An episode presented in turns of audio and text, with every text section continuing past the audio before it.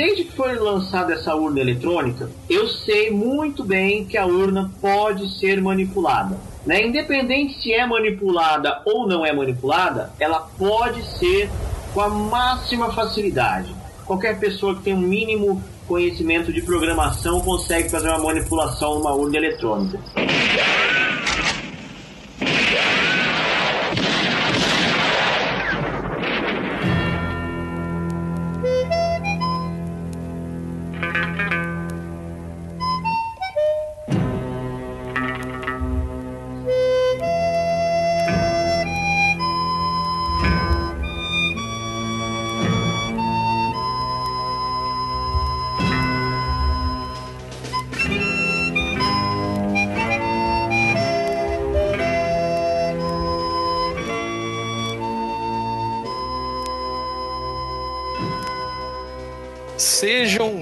Bem-vindos, pistoleiros e pistoleiras. Ou seria pistoletes? Ah, a gente pode ver isso depois. Pistolete. Pistoletes? Pistol, pistolitos e pistoletes. Não sei. Não sei, não sei.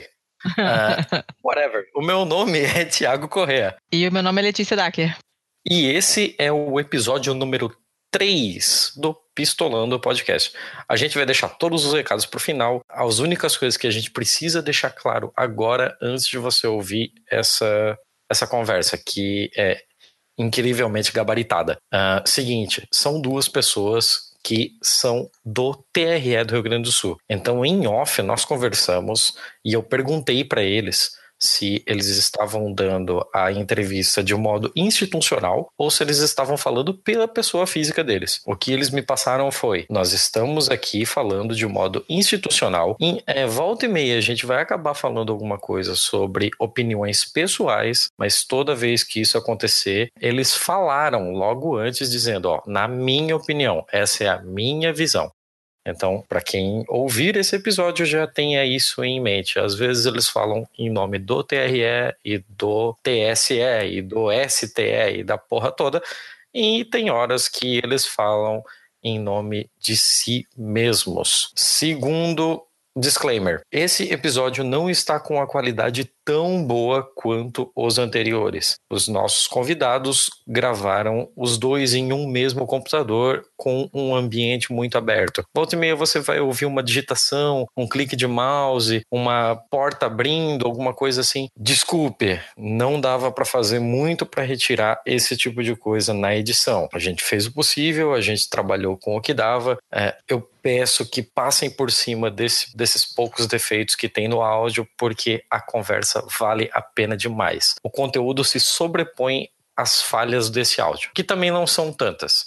Mas eu sou meio perfeccionista nessa parte, eu prefiro já dizer isso de cara. Letícia, alguma coisa? Pelo momento, por, por hora, não. Vamos pro episódio então? Bora. Beleza.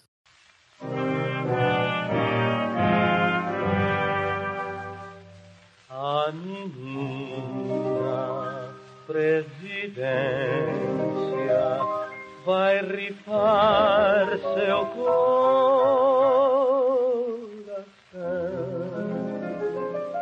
E já tem três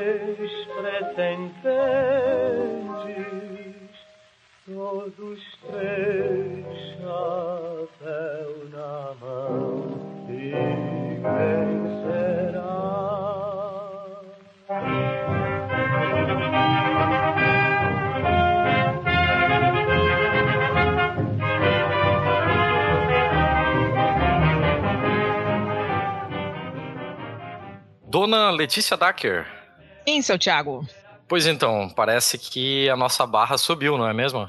Parece que o jogo virou, não é, amiguinho? A gente começou quietinho, chamando os amiguinhos, fazendo uma coisa ali, uma coisa colar. Agora a gente já tem contatos na ONU, agora a gente já tem contatos, inclusive, no TRE. É isso mesmo? Ó, cara, pistolão. A caramba, hein? Fazendo juiz ao nome. Bem, perfeito. É, não precisamos fazer as indicações, não precisamos fazer todo o jabá do início. Vamos direto ao ponto. Hoje nós temos dois convidados de altíssimo gabarito. Eu só vou falar os nomes e, por favor, vocês podem mandar as suas carteiradas. Não, não se acanhem, vocês podem chegar colocando currículo na mesa. Daniel Vobeto e Luiz Fernando Schauren. Isso mesmo. Boa noite. Boa, boa noite. Boa, boa, noite, gente. A gente não sabe, na verdade, em que horário que o pessoal vai estar aqui. aqui agora é noite. No momento da gravação é boa noite. Uh, isso é normal de podcast. certo. Uh, bom, meu nome é Luiz Fernando, eu sou chefe da seção de orientação e suporte em TI aqui do TRE do Rio Grande do Sul. Uh, trabalho há 21 anos já aqui no, no tribunal, na, na, Secretaria de Tecnologia da Informação. Uh, passei um bom tempo da, da, minha carreira aqui dentro do tribunal dando treinamento em sistemas eleitorais para os cartórios eleitorais do Estado. Né? A gente entrou no tribunal já com a primeira, vendo o nascimento da primeira urna eletrônica, então a gente tem, digamos assim, bastante conhecimento de causa da, de, desse processo eletrônico de, de votação no, no, Brasil. Bom, eu sou Daniel Vobeto, sou secretário de Tecnologia da Informação do TRE, uh, participo há vários anos dos, de alguns grupos de trabalho lá no Tribunal Superior Eleitoral, onde discute o ecossistema da urna, todos os, os programas envolvidos com a urna, como que a urna tem que se comportar na sessão eleitoral e, e, e mecanismos que a gente pode adotar para melhorar a segurança da urna, inclusive, que é um dos pontos mais uh, comentados atualmente, né? Então, a gente tem trabalhado bastante com isso, em palestras aqui no tribunal. Eu, eu e Luiz Fernando já fez palestras juntos também sobre esse tema. Então, é um tema que nos interessa bastante e a gente gosta muito de discutir isso aí para esclarecer as pessoas. A gente vê que tem muito desconhecimento e muita desinformação por aí. As pessoas realmente não, não conhecem como é que funciona o processo, e ele é um processo bem complexo, digamos assim, tem muitas muitos mecanismos de segurança, muitas coisas envolvidas, e a gente vê que toda vez que, que alguém ataca a urna ou fala alguma coisa assim, é, tu vê que tem é muito desconhecimento e é uma pena porque a, a gente acha que a justiça eleitoral deveria investir mais nessas coisas, esclarecer mais como é que as coisas funcionam para ajudar a população assim a entender e desmistificar um pouco essa questão do, do voto eletrônico. Não, perfeito, perfeito. É bem é bem isso mesmo assim. A gente está mais uma vez se encaminhando aí para uma nova eleição e sempre que chega a eleição volta a mesma ladainha de sempre, né? Ai, porque a urna, porque fraude, porque isso, porque aquilo. E não é a primeira vez que a gente vê isso acontecer, só que desse esse ano assim as coisas ficaram um pouco mais sérias, porque a gente teve algumas reviravoltas bastante recentes aí com relação ao voto impresso e tal, né? É, a gente vai pular toda aquela ladainha porque eu acho que a gente não precisa explicar para ninguém que antes era uma bosta ficar escrevendo em papelzinho e contar pilhas e pilhas de papel. eu acho que ninguém vai ser idiota de pensar que, meu, como era bom, que saudade do tempo em que eu tinha que pegar uma fila para riscar quadradinhos. É, mas... Se você quiser rascar quadradinhos, você pode ir na loteria e jogar na Mega Sena.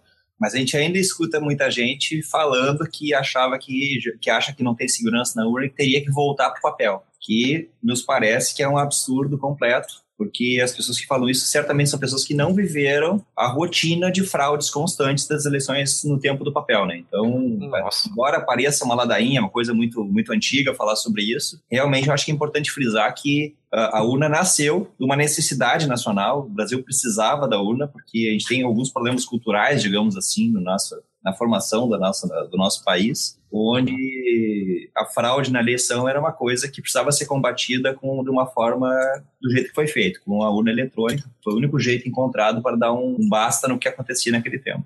A gente vê, eu vejo muitos jovens aí de 20 e poucos anos argumentando que, que o voto em papel é mais seguro, baseado, sei lá, nas experiências que se vê em países da Europa, por exemplo, a Alemanha.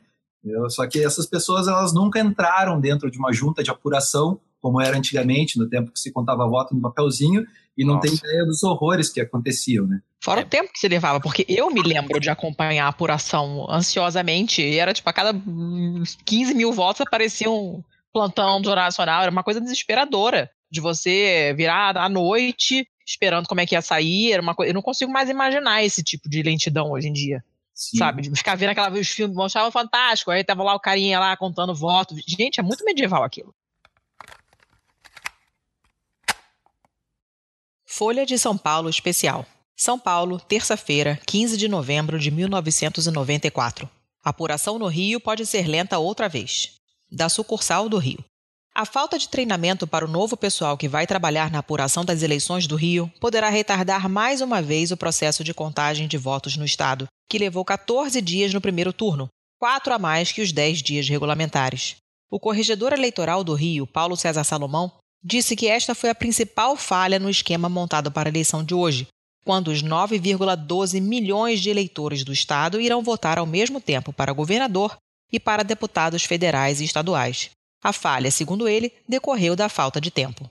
As eleições de 3 de outubro para deputado no Rio foram anuladas pelo TRE, o Tribunal Regional Eleitoral, após constatação de fraude generalizada.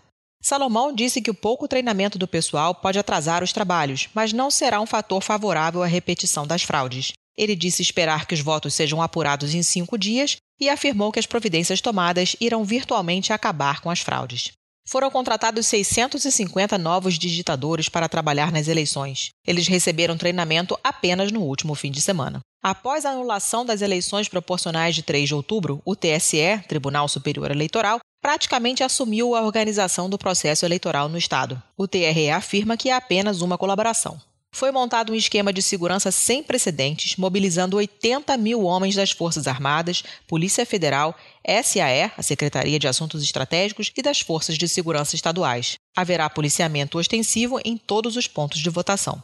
O TSE investiu 1,6 milhão de reais em equipamentos, incluindo 225 novos computadores para a totalização de votos, elevando o número de máquinas a 575. Todos os juízes terão telefones e aparelhos de recepção de mensagens eletrônicas à disposição, tendo os juízes das zonas mais visadas pelos fraudadores recebido também telefones celulares. Na maior parte dos locais de votação, as urnas e cédulas só chegarão uma hora antes do início da votação. O TSE busca com isso evitar que presidentes de mesas preencham previamente os votos. O Rio tem 23.364 sessões eleitorais. Urnas e cédulas estão desde ontem sob guarda policial ou das Forças Armadas. Foram trocados mesários e escrutinadores das zonas mais visadas, a 13ª, a 24ª, a 25ª e a 82ª. Mas é importante que, que as pessoas tenham noção de que a eleição eletrônica ela não veio para agilizar o processo, ele é uma consequência do hum. fato da eleição ser eletrônica. A, a urna eletrônica ela foi idealizada para coibir todas as possibilidades de fraude que existiam com a manipulação do papel. Não, é. Qualquer pessoa que teve pelo menos duas aulas de história sobre a Primeira República deveria saber alguma coisa sobre fraude eleitoral, sobre República do Café com Leite, sobre os votos de Cabresto, sobre todas as fraudes que seguidamente aconteceram naquele período. Só para a gente lembrar as fraudes mais comuns daquele período em que era papel. Urna emprenhada, a urna que chegava na cabine de votação já com votos preenchidos dentro dela. Gente que pegava votos em branco para arriscar para o seu candidato. Mais alguma coisa que vocês lembram, assim, que acontecia bastante? Ah, adulteração de mapas de, de resultado. Então, fazia a contagem na, na junta eleitoral e depois alguém adulterava o mapa e tinha um resultado diferente. A própria dificuldade do eleitor em votar era um problema, porque o eleitor queria votar em alguma situação, só que ele errava no voto, ele marcava o quadradinho, o X no, no meio de dois quadradinhos, ele colocava o nome do candidato de uma forma que não era tão clara. E, e nós chegamos a ter 900 recursos no tribunal numa eleição em relação à interpretação de votos. Quer Nossa dizer, além da fraude, tem o erro, que, que também fazia com que muita gente perdesse o voto. Né? Vamos lembrar que era uma época, vamos pegar ali os anos 70, nos anos 70 o Brasil ainda tinha mais de 30% da população analfabeta. Então, você fazer algo que a pessoa precisa escrever o nome do seu candidato era você praticamente privar uma grande parcela da população de voto. Isso é uma coisa feita, é, uma coisa que a gente sempre gosta de dizer, que a urna ela foi feita para o Brasil. Aquela pergunta, ah, por que outro país não usa a nossa urna? Uh, será que a nossa urna é a melhor urna do mundo? Eu não sei, ela é a melhor urna para o Brasil. O sistema brasileiro é um sistema único, não existe em lugar nenhum um sistema parecido. Além da forma de votação, que em poucos lugares se vota em no número de um candidato, em vez de votar no partido, como acontece no Brasil, a dimensão da eleição, a gente tem aquela, aquela situação cultural. Até tem uma história de um colega nosso que ele estava viajando na Alemanha uma vez, um dia que era eleição, ele já trabalhava aqui, então ele foi acompanhar a eleição foi ver como é que funcionava. E ele chegou no, no, no final do dia, os caras pegavam os mesários, eles abriam a urna, faziam os montinhos dos votos para os partidos, contavam quanto que davam, aí o cara pegou o telefone e ligou para uma central lá e falou: ah, o partido tal teve 50 votos, o outro teve 150 e o outro teve 200. E aí ele perguntou, tá, agora vocês pegam esse material, mandam para lá para eles recontarem, como é que funciona isso? Não, já liguei para eles, por que, que eu vou fazer isso? Então, os caras Gente. entendem a necessidade de ter um controle que são coisas que hoje em dia se questiona de uma forma absurda se a, se a Justiça Federal tem controles para que não haja manipulação na nossa eleição. Então, coisas que outros países sequer cogitam, né? Então, por que, que outros países não têm votação eletrônica? Talvez porque eles não precisem, né? O Brasil precisava. Então, É, e ve- veja só, é, essa questão dos papéis, né? O que, que se faz com esses papéis? Não, vamos botar no lixo. Eles não guardam, Gente, tipo, recicla. não guardam os papéis se, pra- se o resultado for contestado, entendeu? Não, não existe essa. Na França, as prefeituras fazem a, a, eleição, né? Como é que numa situação dessas a gente lidaria com isso aqui no Brasil? Não tem confiança. O pessoal não confia na urna eletrônica. Como é que nós vamos confiar em pessoas passando resultados por telefone, por exemplo? Excelentíssimos senadores dissimulados, governadores de seus cartéis, saibam que um por um serão tirados. Apontatéis, apontatéis, estão todos por um triz. Devolvam meu país, pois meu povo é seu juiz. Devolvam meu país aos homens de bem,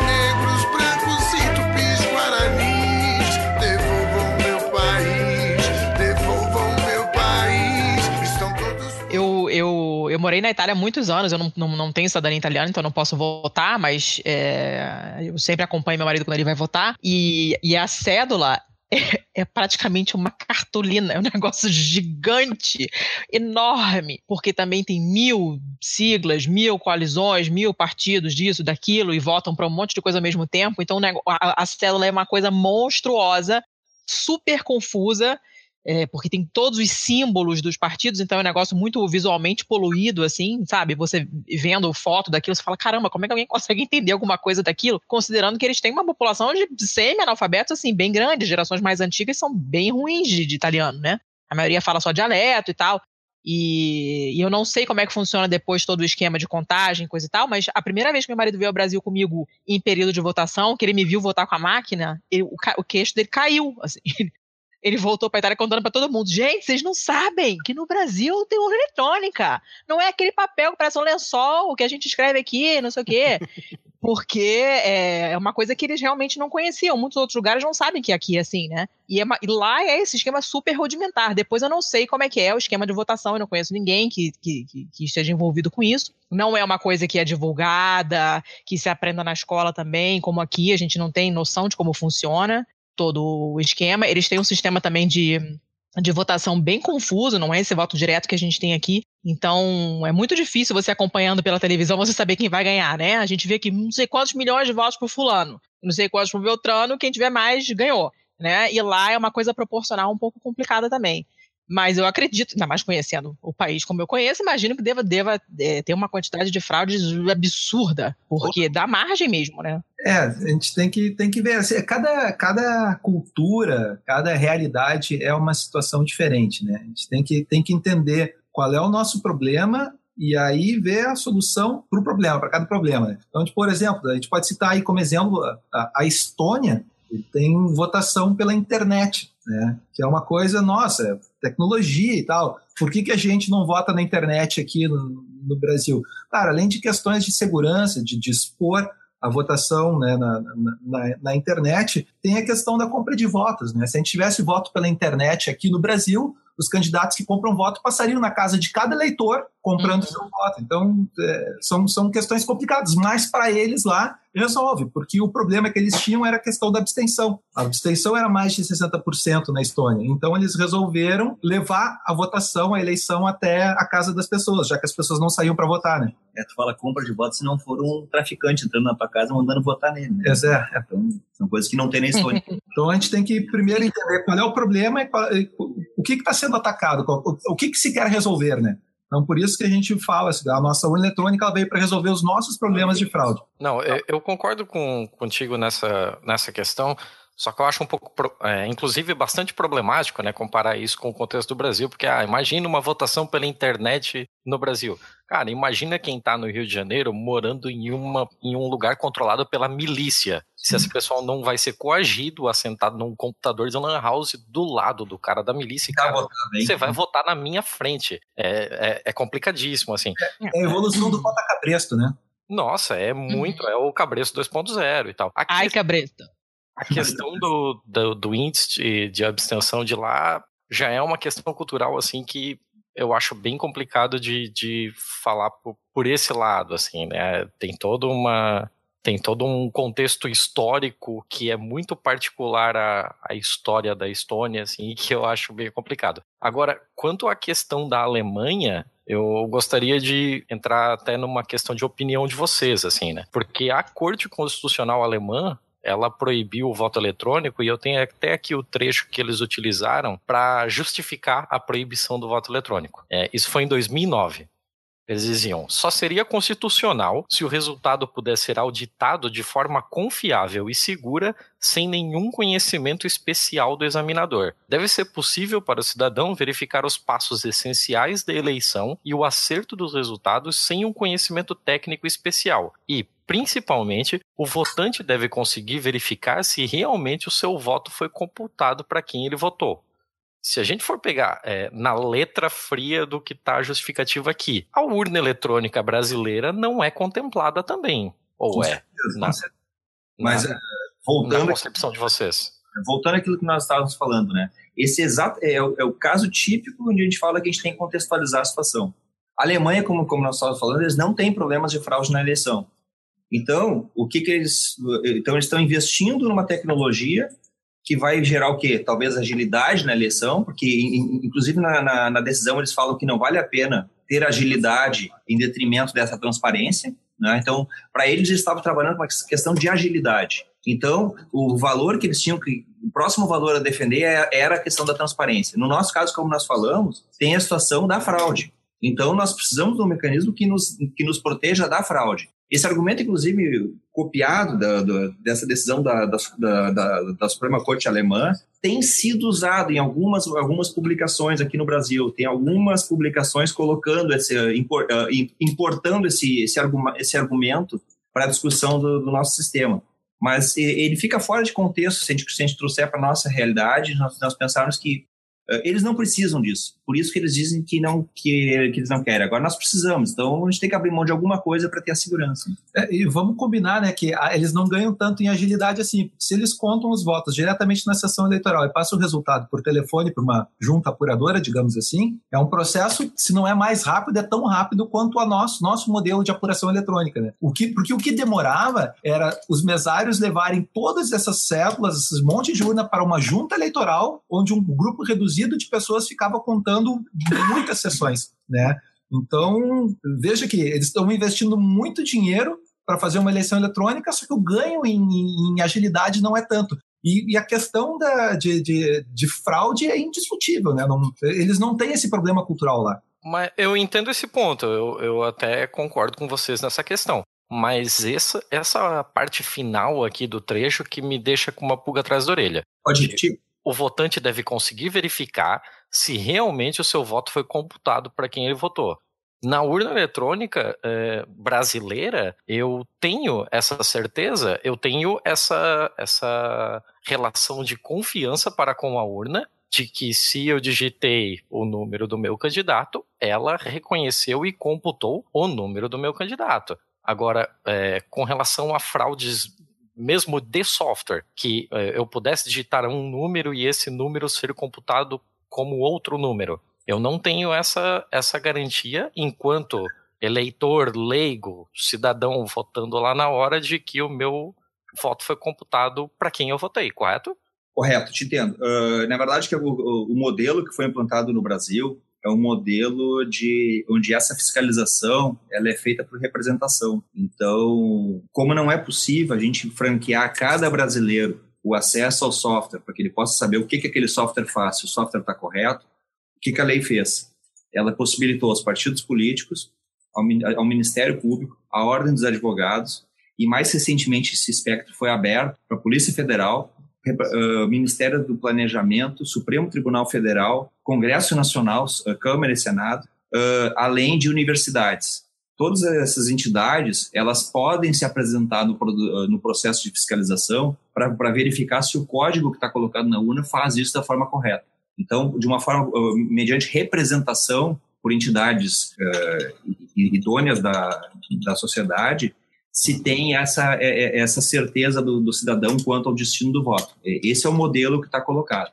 A gente não pode esperar que, que o cidadão comum, assim como está escrito lá na Constituição na, alemã, né, a gente não pode esperar que o cidadão comum vai entender esse processo de criptografia de dados e transmissão dos dados pela internet assim como também ele não tem como auferir imediatamente se o voto dele efetivamente foi computado. Por isso que são designadas as entidades legitimadas a inspecionar o código para ver se ele faz exatamente o que se diz que ele faz.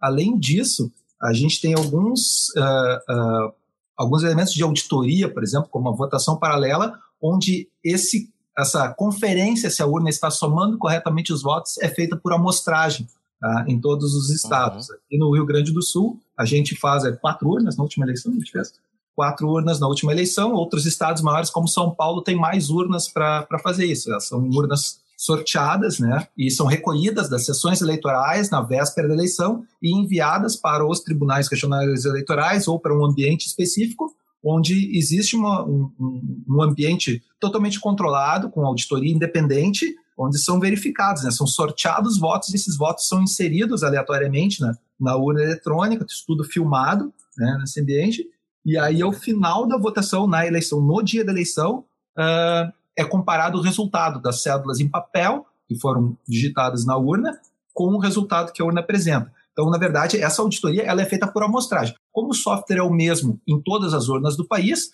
espera-se que todas as sessões que estejam em votação estejam rodando o mesmo software. Isso é verificado por, por resumos digitais, assinaturas digitais, enfim. Mas é, é um modelo que. É, mas eu acho que o mais importante ainda, e o que deve ser investido mais, é na conferência e na inspeção do código. Perfeito. Eu, eu ainda quero chegar nesse ponto. A gente vai evoluir para chegar nesse ponto ainda.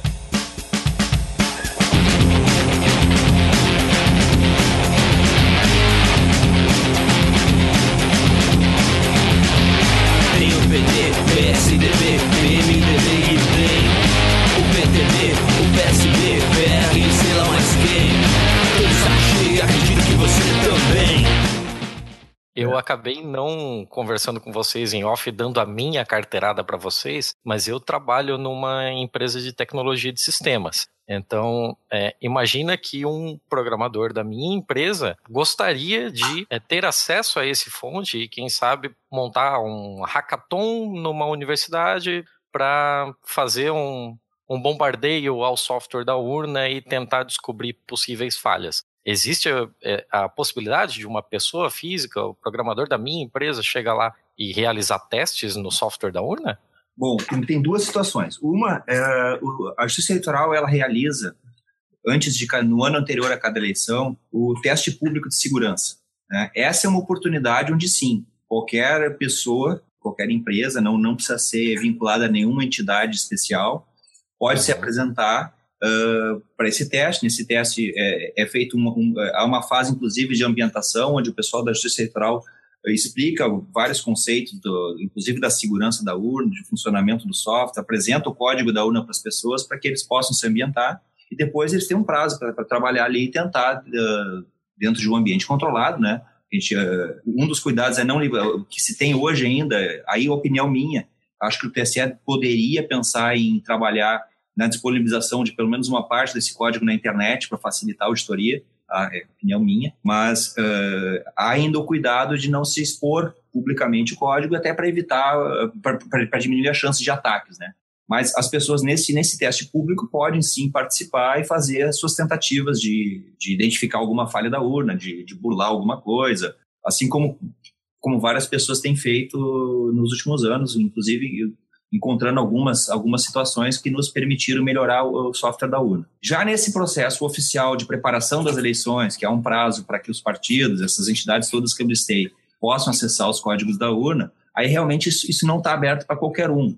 Uh, algumas pessoas que, que, têm interesse podem, no, no, caso, por exemplo, se apresentarem junto a algum partido e pedir para representar o partido e nesse, e nesse, nesse trabalho ir lá fazer esse trabalho de inspeção. Nessa situação, o objetivo e, e, e o acesso que a pessoa tem não é para tentar fazer um ataque, mas sim para inspecionar o código e ver se aquele se o programa que está sendo colocado ali na urna faz exatamente aquilo que, que se quer fazer. Né? Então, se não tem aquele negócio perguntando, ah, se for voto para o candidato tal, então desvia para o candidato tal porque um programa, uma, um computador faz aquilo que a gente programa, mas em algum lugar do programa tem que ter alguma coisa dizendo para ele fazer aquilo. Né? Então a gente mostra o código para que as pessoas possam procurar e ver se não tem nenhuma malícia ali dentro daquele código que faça aquilo tudo que muitas pessoas costumam dizer que a urna faz. Né? Ah, perfeito. Se eu não me engano, ah, pelas informações que eu catei aqui, o último teste público de segurança foi final de novembro, início de dezembro ali, né? Isso, foi, foi lá.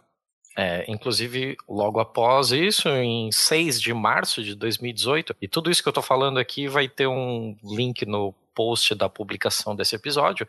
É, houve uma audiência pública feita pela TV Senado, levando especialistas e tal para conversar sobre a urna eletrônica e sobre a segurança dela, a viabilidade dela para as eleições agora de 2018. Para a pessoa que tem interesse, é, pessoa física mesmo que tem interesse em conhecer esse código num teste público de segurança, como ela é, descobre que isso está ocorrendo?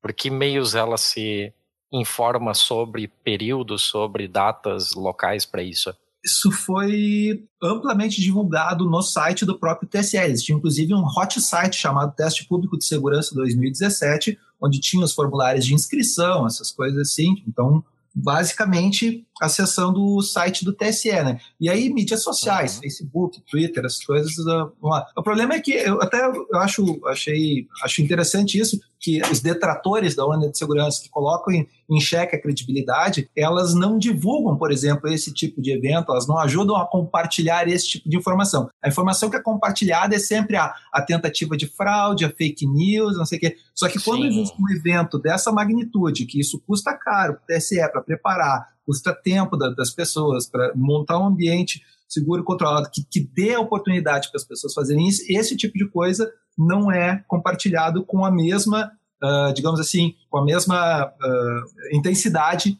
que as fake news, digamos. É, o TSE tenta de todas as formas divulgar o, esses testes, inclusive para pessoas que são de fora de Brasília, o TSE custeia transporte e hospedagem para participar do teste. Né? Então, há, um, há um, uma ajuda de custo para que mais pessoas possam participar do teste. Eu queria perguntar uma coisa, porque apesar de eu não, não, não ver TV aberta hum, frequentemente, então eu não, não, não, tenho muita noção do que, que é feito, o que, que não é feito, do que, que aparece, o que, que não aparece, mas eu nunca ouvi ninguém comentando. Ah, pô, eu vi um, um negócio do, do, do maneiro, do governo, falando uma coisa genérica que uma pessoa poderia falar explicando como é que funciona a urna, a urna eletrônica e tal, de uma maneira simplificada. Existe algum tipo de campanha de informação desse tipo?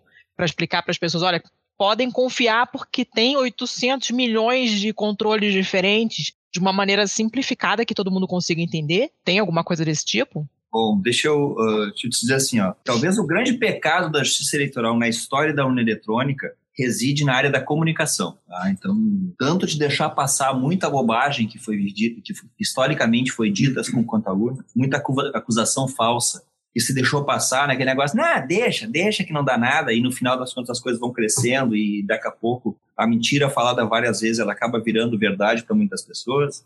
Uhum. Uh, então, a gente tem dificuldade na comunicação em relação a isso e também na divulgação de, desse tipo de informação. O TSE muitas vezes foca naquela questão de cidadania, do voto, e não se preocupou muito com essa questão da urna eletrônica. Uh, eu imagino que o Tribunal Superior Eleitoral esse ano vai fazer alguma coisa, e aqui no TRE nós estamos nos preparando para fazer algumas ações, para colocar algumas, algumas coisas aí em mídias sociais, talvez em televisão e rádio também, algumas pílulas aí com algumas, algumas informações pontuais de coisas que, que podem ser interessantes. Essa conversa nossa com vocês é uma tentativa nossa de fa tentar fazer com que essas informações cheguem para mais pessoas, que a gente consiga uhum. sair do, desse mundo uh, de pouca informação porque realmente a TV aberta ela também não uh, também não ataca, mas também não ajuda. Eles acabam ficando neutros. Nós conversamos antes um pouco sobre que, que essa conversa não seria chapa branca. Muitas vezes a conversa acaba sendo meio chapa branca, que não permite também uma exploração da,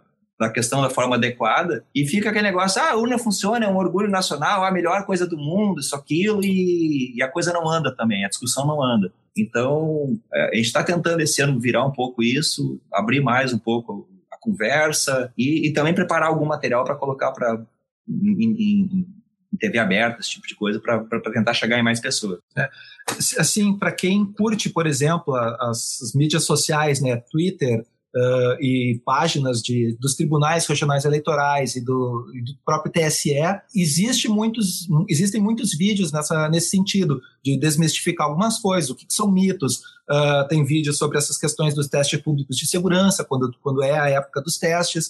Uh, geralmente eles dão algumas informações, falam sobre características de segurança da urna. O problema é que esse tipo de, de, de, de, informação ela não é impulsionada, né? A notícia negativa ela corre muito mais fácil do que a positiva. Eu sei porque quando, quando, quando eu compartilho algum tipo de vídeo nesse sentido, explicando algumas coisas, eu vejo que, ah, sei lá, tem cinco compartilhamentos e 40 curtidas, mas aí eu vou olhar as curtidas e são tudo de colegas da Justiça Eleitoral. A, as pessoas de fora, elas não, elas não têm interesse em, em, em em espalhar isso, que essa informação se dissemine, uhum. não tem interesse de saber. Isso aí é complicado. Agora, cada vídeo ruim que sai, eu recebo de, de 20 amigos a cópia do vídeo para dizer se é verdade ou não. Eu, eu, já, tenho, eu já tenho até os textinhos prontos para cada vídeo para poder postar lá e desmentir as coisas. É impressionante. É, e isso é, isso é engraçado porque quando sempre teve muito essa, essa questão de, de, de ataques à eletrônica e o TSE não se manifestava, não se manifestava a respeito, né, a Justiça Eleitoral, mas é porque quando a gente olhava essas coisas, a gente pensava assim, cara, essas pessoas não fazem a menor ideia do que elas estão falando. Elas não conhecem o processo, estão falando uma bobagem. Então, talvez por isso o TSE não tenha se manifestado. Quando a gente se deu conta que esse, que esse negócio tomou uma proporção muito grande, aí para correr atrás do prejuízo já ficou complicado. Hum. É verdade. Eu, eu sempre penso em muitas coisas de, de governos passados, especificamente dos governos da Dilma. É, eu sentia a falta de uma comunicação assim: olha, nós estamos fazendo isso aqui para isso, isso, isso, de uma maneira clara que as pessoas entendam, que passem no intervalo da novela que todo mundo está assistindo. É, para poder viralizar de boca a boca mesmo e as pessoas é, serem marteladas com aquilo até entenderem o que está acontecendo e para quando chegar uma notícia é, errada, uma notícia falsificada, poder falar, não, mas não foi isso que eu ouvi né? E, repito, não vejo televisão aberta há bastante tempo, mas eu não me lembro, assim, aos poucos momentos que ela tá ligada quando eu tô no restaurante, a manicure, e que eu vejo, e não, não, não vejo nada educativo nesse sentido, né? De como as coisas funcionam, de por que, que certas coisas estão sendo feitas. E realmente, depois que, que, que a cagada tá feita, correr atrás é muito difícil, porque você mudar a ideia de uma pessoa que que está convencida de uma coisa errada é muito mais difícil do que você plantar uma ideia nova na cabeça de quem nunca parou para pensar sobre o assunto, né? Vocês vão ter que correr atrás bonitinho agora.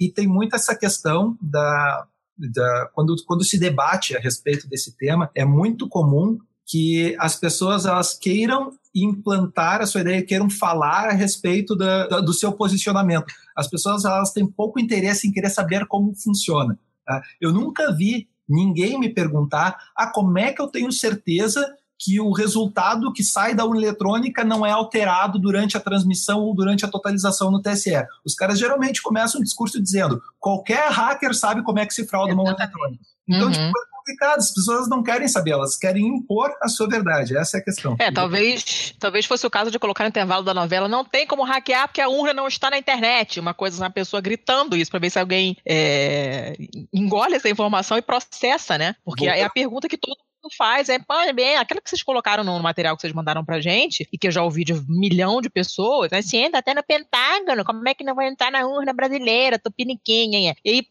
a, a resposta é óbvia, não está na internet, não tem como entrar de fora pela rede, porque não tem rede.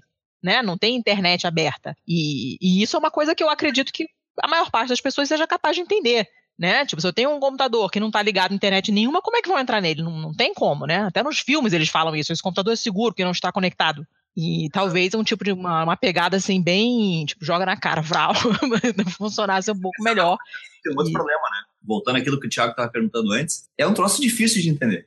A explicação técnica, é, o, o, nosso modelo, infelizmente, ele, ele tem uma complexidade técnica bastante grande para as pessoas entenderem. Então é difícil de explicar mesmo para as pessoas. Né? É, é, eu, ficaria, eu, ficaria, eu, ficaria, eu ficaria bastante satisfeito se as pessoas que têm capacidade de entender, que têm conhecimento, se preocupassem em tentar entender e não ficassem tentando gerar factoides para que para fazer com que as outras pessoas acreditem que, que tem fraude na urna. Se as pessoas conseguem entender uh, procurassem entender, nós, iríamos para um bom caminho. Né? Agora, tem muita maldade nesse meio.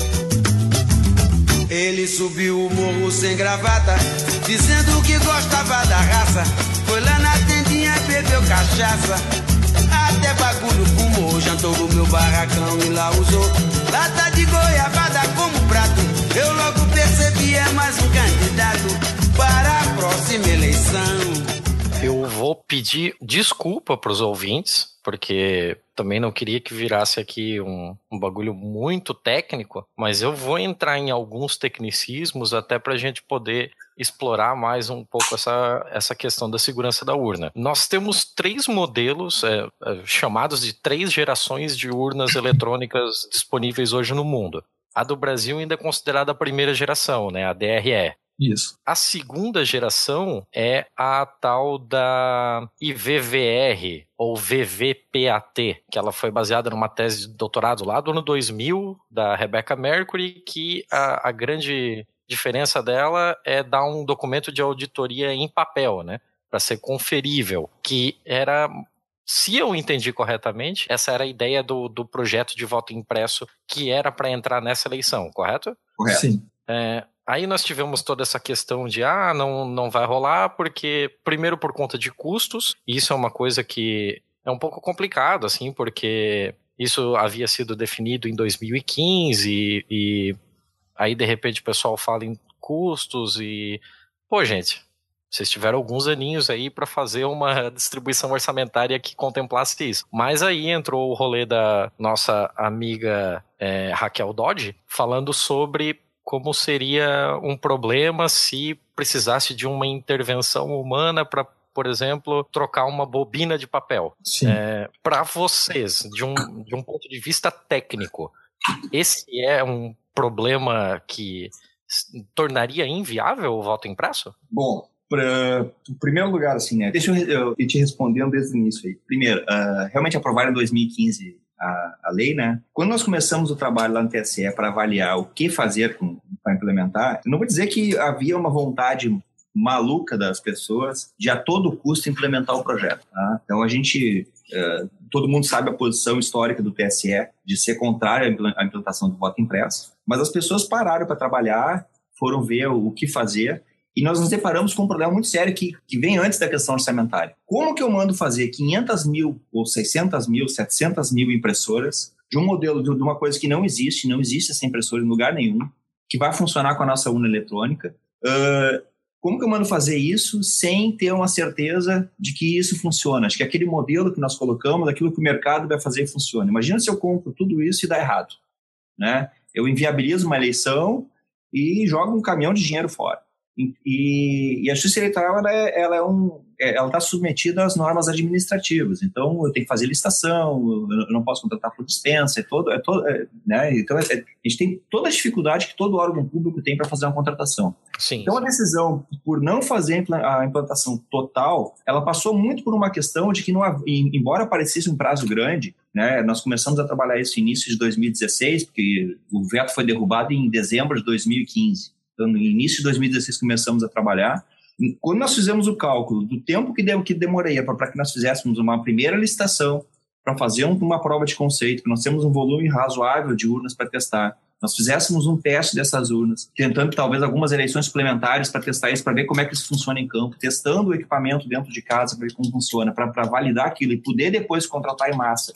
Que teria que ser uma contratação numa outra licitação, porque nós não poderíamos fazer essa contratação em etapas assim porque teria a questão do projeto todo, que daqui a pouco teria que mudar o projeto. Então a gente identificou que a questão do prazo tornava muito complicado a gente contratar todas as impressoras para essa primeira eleição.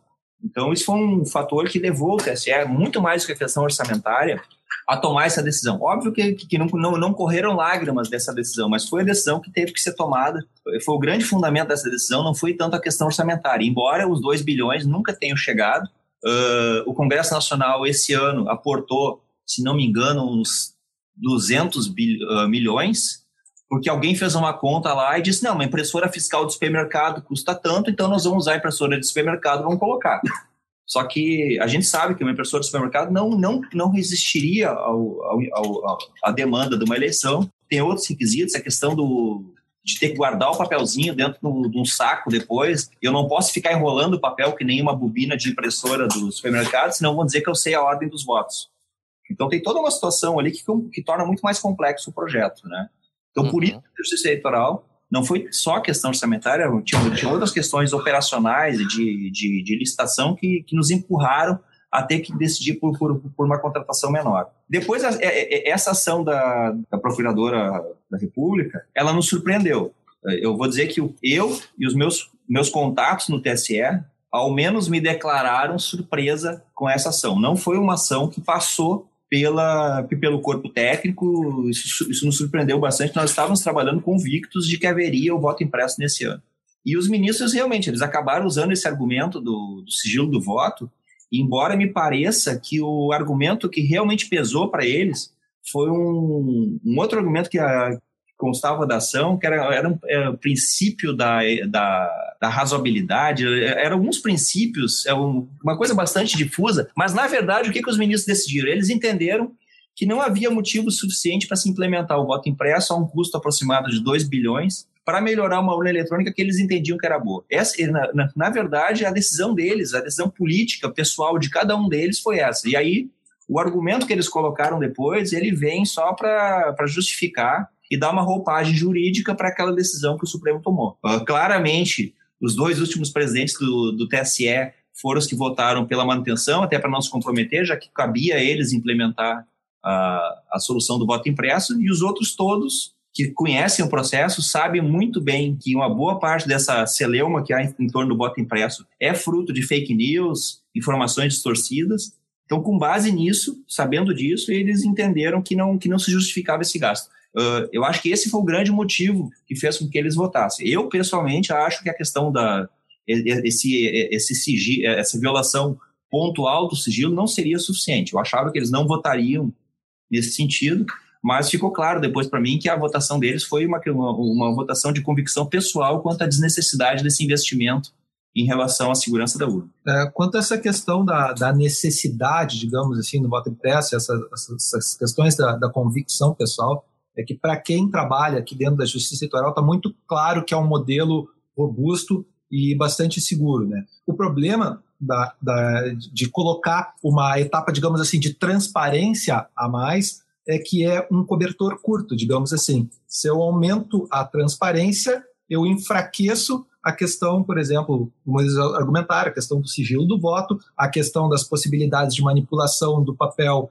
para fraude. Se a gente for olhar como é que é hoje sem nenhuma denúncia comprovada de fraude. No momento que a gente insere esse processo de para dar transparência, um processo que já que, que para nós não existe fraude, eu estou criando várias uh, possibilidades de, de, de problemas. Tá? Então, na verdade, ao nosso, ao nosso ver, a gente está enfraquecendo o processo tá? de segurança, colocando uma etapa para dar trans, uma suposta transparência, digamos assim. Uh, eu não sei se vocês sabem, mas em 2002 nós tivemos um projeto piloto de voto impresso em várias cidades do país. Aqui no Rio Grande do Sul tiveram três cidades, né? Uhum. E, o problema é que a gente vê existem problemas de toda a ordem, né? Desde o aumento de filas na, na, na sessão eleitoral, uma complexidade maior para o eleitor entender o processo de votação com conferência de um papelzinho, né? Se o eleitor, por exemplo, ele vota na ordem errada, do, do, em vez de votar primeiro para deputado estadual, ele vota primeiro para presidente, em vez de ele estar tá votando para presidente, ele está votando na legenda do partido. Na hora de comparar o papelzinho, ele argumenta que não foi aquilo que ele votou, e aí tu tem que botar uma marca de cancelado nesse papel, o eleitor vota novamente. Enfim, só para vocês terem uma ideia de um caso curioso que aconteceu aqui nessa eleição de 2002, tá? alguns candidatos a vereador da eleição de 2000 que tinham sido derrotados na urna, achando que eles tinham sido derrotados por causa de fraude na eletrônica, convenceram a população das três cidades aqui do Rio Grande do Sul que tinham o voto impresso a, a corrigir o voto, porque na época o procedimento era mais ou menos assim: se o eleitor discordasse por três vezes do voto que estava impresso em tela, por qualquer motivo, ele era encaminhado para uma urna de lona, onde ele faz, faria a votação por papel.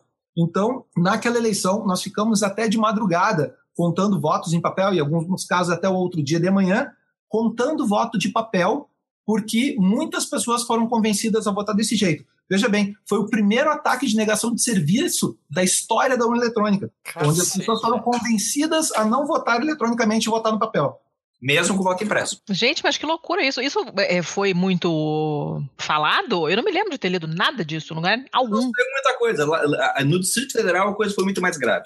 né? As pessoas realmente. hou- Houve uma campanha de negação de serviço em cima da urna. E vejam, era uma situação onde no, no Distrito Federal todas as urnas tinham voto impresso.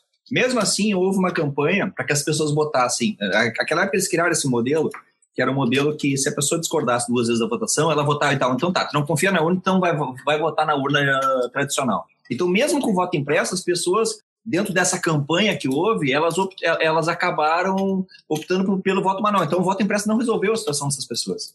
Sem contar que a urna é um a urna, a impressora da urna, né, para essa questão do voto impresso é um componente eletromecânico, né? Eles tendem a apresentar muito mais falha do que componentes eletrônicos da urna. Então a taxa de, de substituição de peças, de, de contingências de urna que a gente chama, ela cresce muito em relação ao modelo tradicional. Eu nem lembro da tua pergunta. Pois é, a gente é- tá devagando aqui. Não, não, é, tá, tá ótimo. É assim que é bom. Tá fluindo, tá, tá indo muito bem o papo aqui. Ah, Tô agora, vendo também impressora com outros vamos- olhos vamos agora. imaginar. se me permite, assim, só uma opinião, só uma opinião pessoal a, a respeito dessa questão ainda do voto impresso, a opinião pessoal minha agora. Ah, claro. Eu acho, sinceramente, que foi um equívoco ter, porque a gente teria uma, uma votação ah, de uma quantidade de 5% de urnas com voto impresso no país. Seria uma, uma votação por amostragem, digamos assim, né? Eu acho que foi um equívoco ter, ter suspendido a- a- o voto impresso, porque a gente fica falando desses problemas, as pessoas as não conhecem, elas imaginam um mundo perfeito onde tudo vai funcionar. Né? Eu gostaria que houvesse a materialização desses problemas todos que a gente já conhece, que a gente já passou por isso, que a gente enxerga, para que as pessoas se dessem conta que nós estamos enfraquecendo o processo em vez de, de, de criar uma robustez maior eh, nesse procedimento. Eu acho que seria interessante que tivesse o voto impresso, mas infelizmente não, não, não foi dessa vez. Não que eu acho que a gente precise do voto impresso, mas eu gostaria que as pessoas pudessem visualizar o que nós estamos falando, para não ficar no terreno das suposições. Uhum. É, inclusive, com isso, você já matou uma pergunta minha, que eu já ia perguntar, inclusive, se com essa decisão atual do, da Raquel Dodge, se ainda ficariam mantidas aqueles 5%. Então, caiu 5% também. Sim, foi, foi, declarado inconstitucional. Se nós fizermos, nós estamos infringindo a Constituição. Essa, essa é a leitura que se faz da decisão do Supremo. Ah, certo, não vai nem para fins de teste, nada. Não. Só voltando ainda na, na minha pergunta anterior. Imaginando um cenário perfeito em que as coisas estão lá, você tem uma impressorinha. é, vamos deixar claro também que tem, tem gente que não conhece exatamente qual é o processo Uhum. do, do voto impresso. Então, no que era proposto pela, pela legislação, você votaria, esse seu voto seria passado para um papel, esse papel ficaria atrás de um display transparente de plástico, vidro, né? alguma coisa que você não conseguiria ter contato físico com ele, você não conseguiria é, retirar esse papel, ele não ia virar um recibo de cabresto, seria só para uma questão de conferência. Correto. Então você veria que todos, o- todos os votos saíram exatamente como você colocou pelo meio da urna eletrônica. Você dá um confirma, ele manda esse voto físico para uma urna, aquelas bolsas de Plástico. couro. Isso, de plástico, no caso. Certo. Então, no mundo perfeito em que todo esse sistema está funcionando e aconteceu um problema, vamos sei lá, é, eu já mexi muito com essas impressoras porque eu trabalhei com sistema para varejo, né? Então, é, você tem uma impressora como se fosse aquelas de emissão de cupom fiscal, em que de repente a guilhotina dela parou de funcionar. Então, ela não está mais cortando os votos únicos para poder separar essa- esses diversos comprovantes de diferentes votos.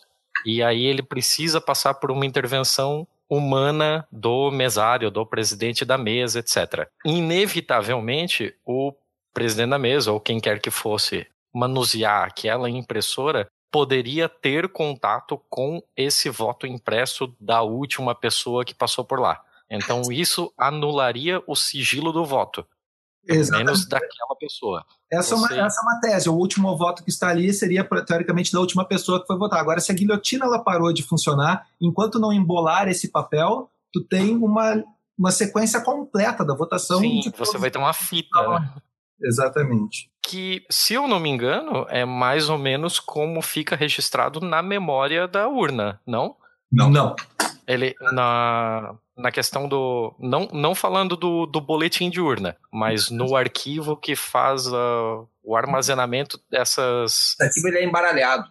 A cada voto que entra é feito um sorteio de uma posição para colocar o, o voto numa posição aleatória, para que não se consiga restituir a ordem da votação. Até no ano de 2012, eu acho, o professor Aranha ele, ele achou uma vulnerabilidade da urna que ele descobriu como fazer o desembaralhamento. E aí, assim que ele descobriu, na mesma tarde, nós, o pessoal mudou o algoritmo e, e criou uma forma que ele não conseguia mais desfazer. Né? Mas ele descobriu uma forma de desfazer esse embaralhamento. O, a, o sigilo do voto ele é guardado de duas formas. Uma, nós embaralhamos os votos para que quem está olhando a sessão e fica anotando a ordem que as pessoas votam, não consiga reconstituir isso e saber a posição do voto de cada um. E também, na, na, tabela de eleitores da urna, a gente não fica dizendo esse votou primeiro, esse votou segundo, esse votou terceiro. Só diz assim, esse votou, esse votou, esse votou. Então, não, não consigo, no final da eleição, uh, inferir quem a ordem que as pessoas votaram. Né? Eu só uhum. sei que a pessoa votou, agora não sei a ordem que votou. Então, a gente, a gente consegue preservar bem o sigilo do voto assim. Perfeito. Com relação a lugares que já funcionam com a biometria, existe um registro virtual da biométrico da pessoa? A pessoa colocou o dedo lá, esse dedo foi essa, essa impressão digital foi armazenada para uma memória para verificar se ela não foi utilizada novamente? Ela, ela, ela na verdade, não é bem para verificar se não foi usada. Por uma questão de, de controle estatístico nosso, nós gravamos a última digital que habilitou o eleitor para saber se. para a gente poder verificar depois a qualidade e se, de repente, alguma auditoria descobrir se não teve algum problema. Mas essa digital uhum. também é guardada de forma embaralhada. Do mesmo jeito que a gente embaralha os votos, a gente embaralha as digitais, para que não tenha essa, essa condição de, usando as digitais, descobrir a ordem dos votos. Né? Mas mesmo que eu descobrisse a ordem que a pessoa votou, o voto estaria embaralhado. Então eu não conseguiria, igual, fazer essa, esse casamento entre uma coisa e outra. São, são tabelas diferentes. A, a ordem que os votos são inseridos e a tabela dos eleitores que votaram ou não votaram. E uma curiosidade, né? A digital, essa ela é para validação da identidade da pessoa, para verificar. Porque, na verdade, o que, o que é digitado no terminal do mesário lá, quando o mesário vai habilitar o eleitor, é o número de título a, a, ele, ele coloca digital para saber se o di, título que foi digitado é daquela pessoa que está votando. Então ele não faz uma comparação procurando o eleitor pela digital. Ele, a, a digital é para validar o eleitor. Só. Esquerda, direita.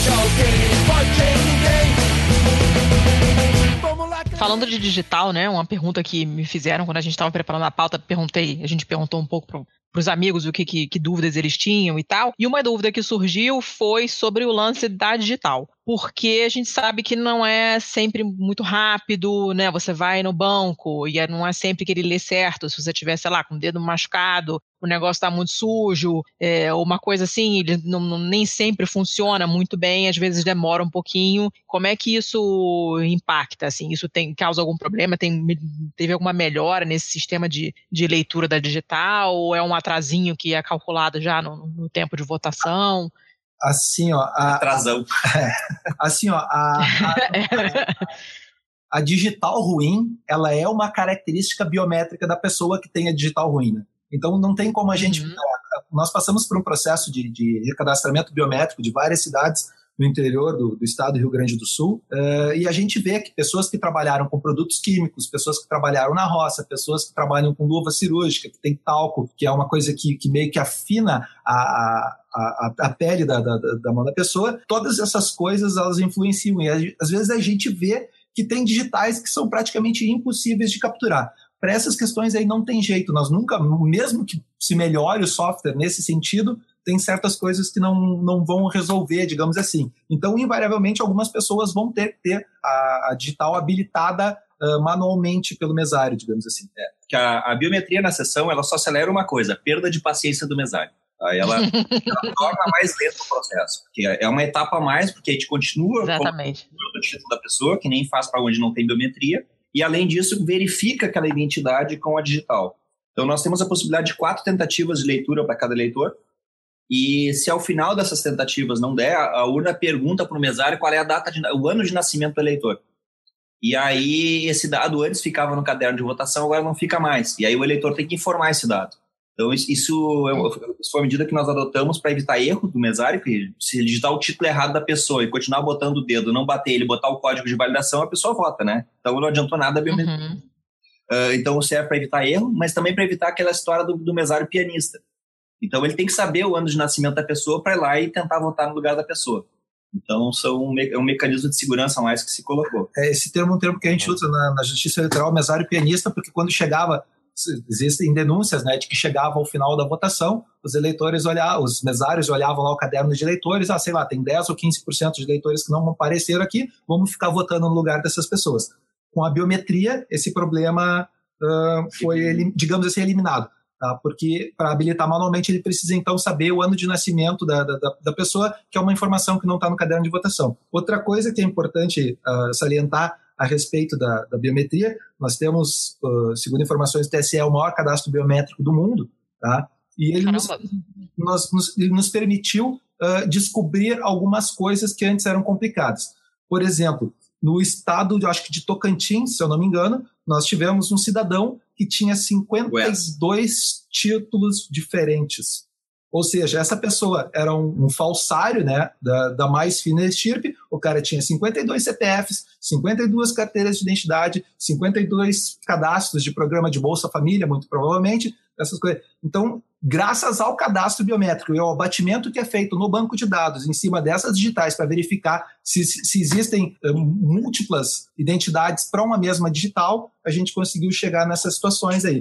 Porque hoje em dia, se eu fizer, por exemplo, no Rio Grande do Sul, se eu fizer um documento de identidade aqui e eu fizer um outro documento de identidade no Maranhão, por exemplo, esses, sistemas não são interligados. Né? Então, por exemplo, a Polícia Federal está utilizando a nossa base de dados para esse cadastro biométrico porque não existe nenhuma instituição, nenhum órgão público hoje no Brasil que tenha a capilaridade da justiça eleitoral para fazer cadastramento dessas, dessas identidades. A biometria na eleição ela é um brinde. Tá? É um brinde que atrapalha um pouco a votação, mas agrega um pouco de segurança. Uh, na verdade, o projeto todo de recadastramento biométrico ele tem como finalidade isso que o, que o estava falando, da gente poder evitar que, que pessoas com identidades falsas gerem preju prejuízos para o poder público e para terceiros. Então, se alguém cria uma identidade falsa, usando uma certidão de nascimento falsa, num estado onde ela não tenha hoje nenhum documento de identidade, por exemplo, ou em algum estado que não tenha abatimento biométrico das, das digitais, que vários estados não têm isso ainda, essa pessoa pode, com os documentos falsos, abrir uma empresa, fazer um monte de compras e daqui a pouquinho sumir, deixar o prejuízo para os seus fornecedores e rasgar aquele documento e a pessoa deixou de existir. E aí as pessoas vão reclamar para o Papa. Então, o, o, alcance desse projeto, em termos de economia para o país, ele é uma coisa assim que é um projeto que se paga em um ano.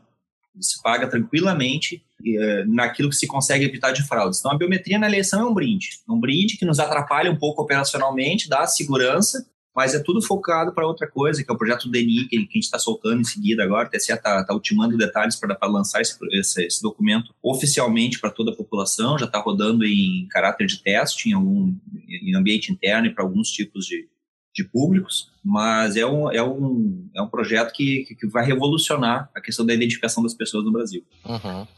Uh, uma outra questão. É, a gente sabe que na nossa área de desenvolvimento de software, as coisas ficam obsoletas bastante rápido, a gente está sempre atualizando o software. Uh, a urna que a gente usa hoje está bem longe de ser aquela que estreou em 96. É, entretanto, nós temos a questão de hardware. Por mais que se fabriquem novas urnas, inclusive os novos dispositivos, como a questão do, da, da biometria, é, você ainda tem urnas de modelos anteriores que continuam rodando, porque é inviável você fabricar todas novas. É, vocês sabem dizer a questão de proporcionalidade entre urnas novas e, e mais antigas? Qual é o modelo mais comum? Como é que funciona isso? Eu te diria assim, ó, da urna 2009 em diante, tá, a grande maioria das nossas urnas são, do, digamos, de uma geração mais moderna de urnas que ficou estabilizada nos últimos anos. Então, de 2009 até 2015, todas as urnas que nós compramos são muito parecidas. Elas são que negócio, é, é, é, é, que nem carro, né? Compra o carro, o carro do outro ano tem um espelhinho cromado, o do, do próximo ano tem um negocinho diferente, mas na essência, nas questões mais relevantes ali da arquitetura, itens de segurança, eu te diria que 90% das nossas urnas, elas atendem já todos, elas já são dessa geração mais nova que tem todos esses, uh, esses dispositivos. Uma das coisas que atrasou bastante o projeto do TSE que nos colocou, se, se nós tivéssemos a manutenção do projeto do voto impresso, nós estaríamos hoje aqui uh, fazendo oração para que a empresa contratada conseguisse cumprir o prazo para entregar as impressoras a tempo de, de fazer a eleição. Porque o TSE tomou a decisão ano passado de, de iniciar um projeto para uma urna nova. De realmente repaginar a urna, fazer um projeto totalmente novo da urna, até andou, andou dando algum, alguma bronca em redes sociais, a questão da, da contratação do Instituto FIT, que o TSE fez, acho que eles pagaram 6 milhões para os caras para fazer um projeto da urna, os caras acabaram não entregando o projeto completo, isso atrasou tudo, toda a implementação da urna e nós ficamos ali e tivemos que desistir. Então a gente está fazendo essa eleição sem nenhuma urna nova, que não foi, não foi comprado, porque a ideia era fazer esse projeto novo e ficamos nessa, nessa situação. E aí atrasou todo o projeto do, da, da, impressora do voto impresso. Esse mês ainda o TSE vai lançar um edital para um outro modelo de urna, para a gente usar em 2020, que já vem repaginado. Questão de, de arquitetura de, de memória de, de interna, porque os, os, os flashcards eles não têm mais controlador disponível no mercado bateria, uma série de itens de, de, de arquitetura eles estão sendo renovados agora para que a gente possa ter uma urna melhor para o futuro. Eu que moro onde o pecado mora ao lado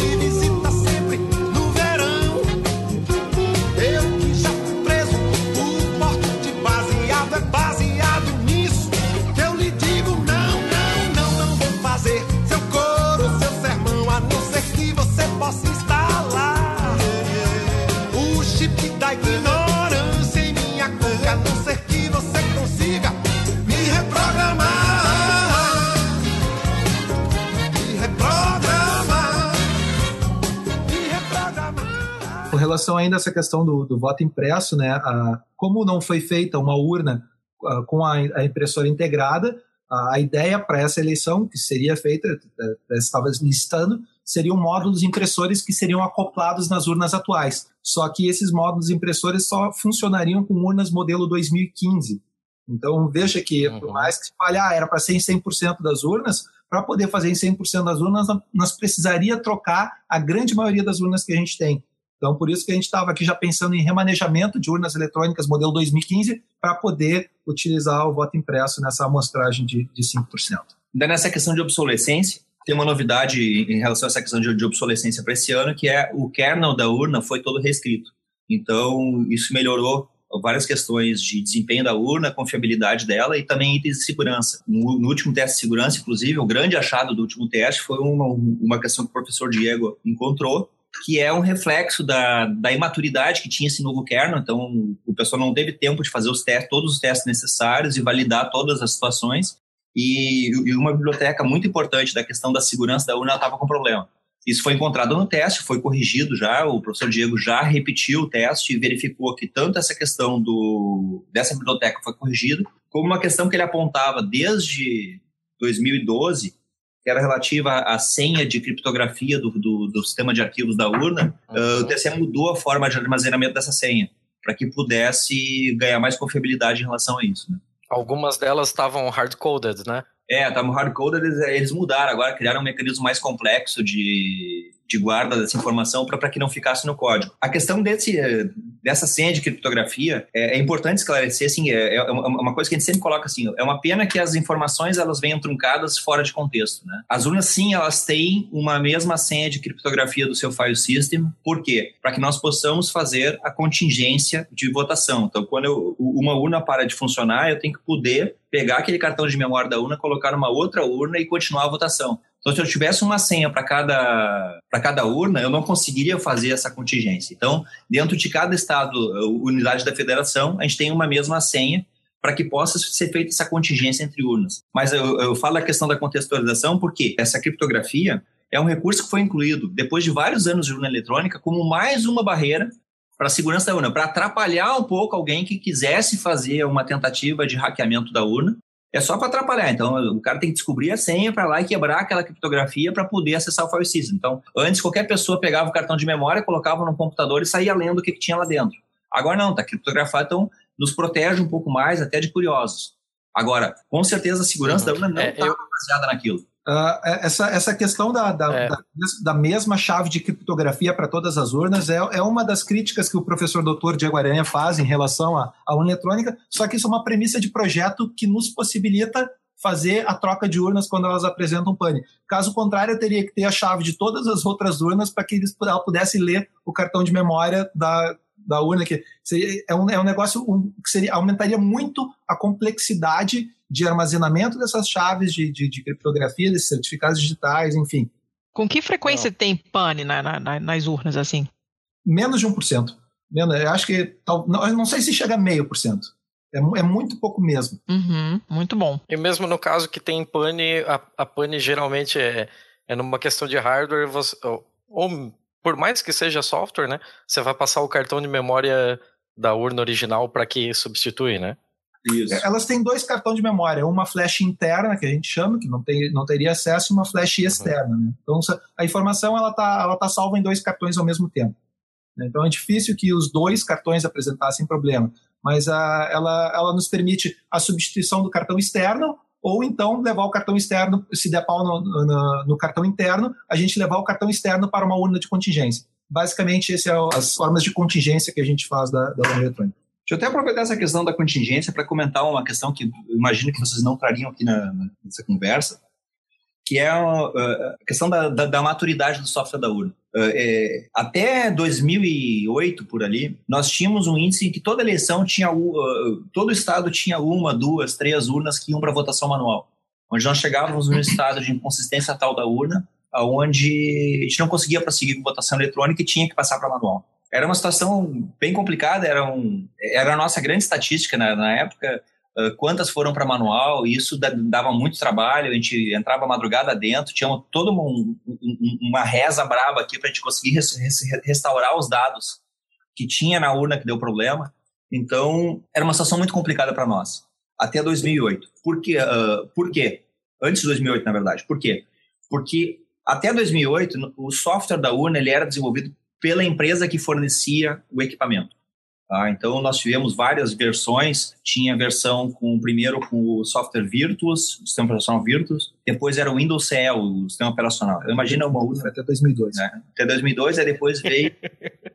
em 2008, que o TSE criou o, o, o Enux, que é uma distribuição de Linux do, do TSE, então, desde 2008, o dono do software da urna é integralmente o Tribunal Superior Eleitoral. Então, muitas vezes as pessoas falam, ah, a empresa tal faz a nossa urna, desenvolve o software. Não, o software hoje ele é todo desenvolvido dentro do TSE, pela equipe própria, e isso deu, além de, uma, de, um controle muito grande sobre todas as regras de negócio, segurança, confiabilidade da urna, nos dá uma, uma, possibilidade de ter uma segurança de que não tem nenhum terceiro interferindo nesse processo. Tira esse malandro do poder executivo, tira esse malandro do poder judiciário, tira esse malandro do legislativo, tira do poder que eu já cansei de ser otário, tira esse malandro do poder municipal, tira esse malandro do governo estadual, tira esse malandro do governo federal, tira a grana deles e aumenta o meu salário. Vocês citaram várias vezes a questão da, dos testes realizados pelo professor Diego Aranha e eu vou deixar linkado aqui no, no post do episódio, tanto a, o artigo do professor Diego Aranha, junto com o Pedro Iossi Silva Barbosa, Thiago Nunes Coelho Cardoso, Caio Leaders e Paulo Matias, que foi a equipe que participou dessa, desse último teste público de segurança no final de 2017, quanto eu vou colocar também o relatório oficial do TSE, nomeado Vulnerabilidade e Sugestões de Melhorias Encontradas no Teste Público de Segurança 2017 sobre o ecossistema da urna. Todos eles estão linkados no post para quem quiser conhecer um pouco mais sobre.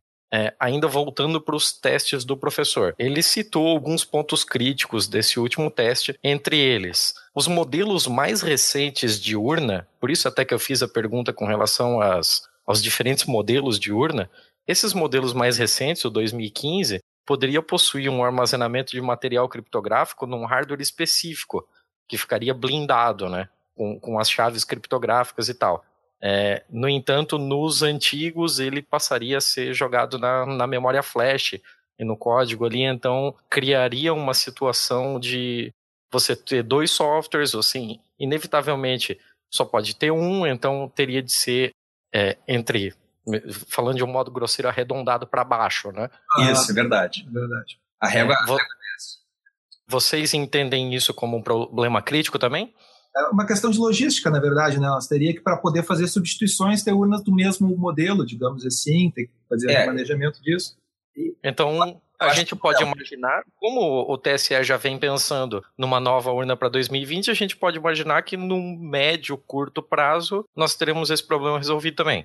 Sim, sim. A, a, a ideia, é eu entendo que aqui esse é um problema, não é insuperável, é um, é um, problema, é um, é problema que cria dificuldades para o TSE e, e, e, digamos assim, eu não vou dizer que torna inseguro, porque de forma alguma eu entendo que a urna seja insegura, mas diminu- é uma barreira menos que a gente tem no processo. Né? O, o, o, a segurança da urna é composta por várias barreiras e essa barreira de usar o software cripto, criptográfico para que ele armazene a, a, a chave e a gente não consiga de forma alguma ter acesso àquela chave por fora da urna seria uma coisa que, que nos daria muita segurança, muito mais segurança em relação a, a tudo. Alguns ataques que foram feitos nos testes, nos últimos testes, eles, eles eram feitos rodando o software na urna numa máquina virtual.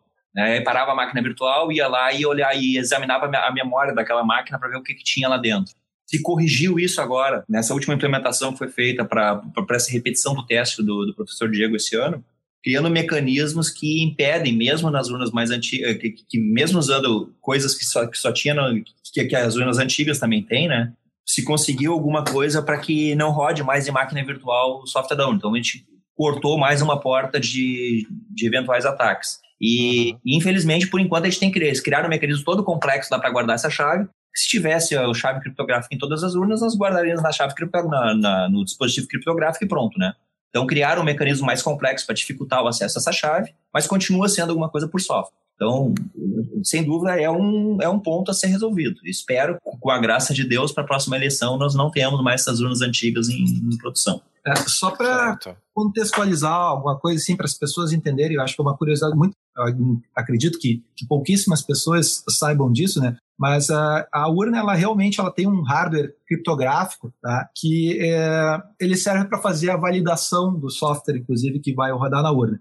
Então, assim, só para as pessoas entenderem, quando tu liga a urna eletrônica, a primeira coisa que é acionada, que é energizada na, na, na urna eletrônica, é esse hardware criptográfico, tá? Ele é responsável por analisar, verificar se se, por exemplo, o, o boot, o, o bootloader da urna eletrônica, que vai carregar o sistema operacional, ele está assinado pela Justiça Eleitoral, tá? Uh, depois ele, ele, ele verifica se os, se os, se os, uh, os drivers da BIOS estão assinados pela urna eletrônica, tá?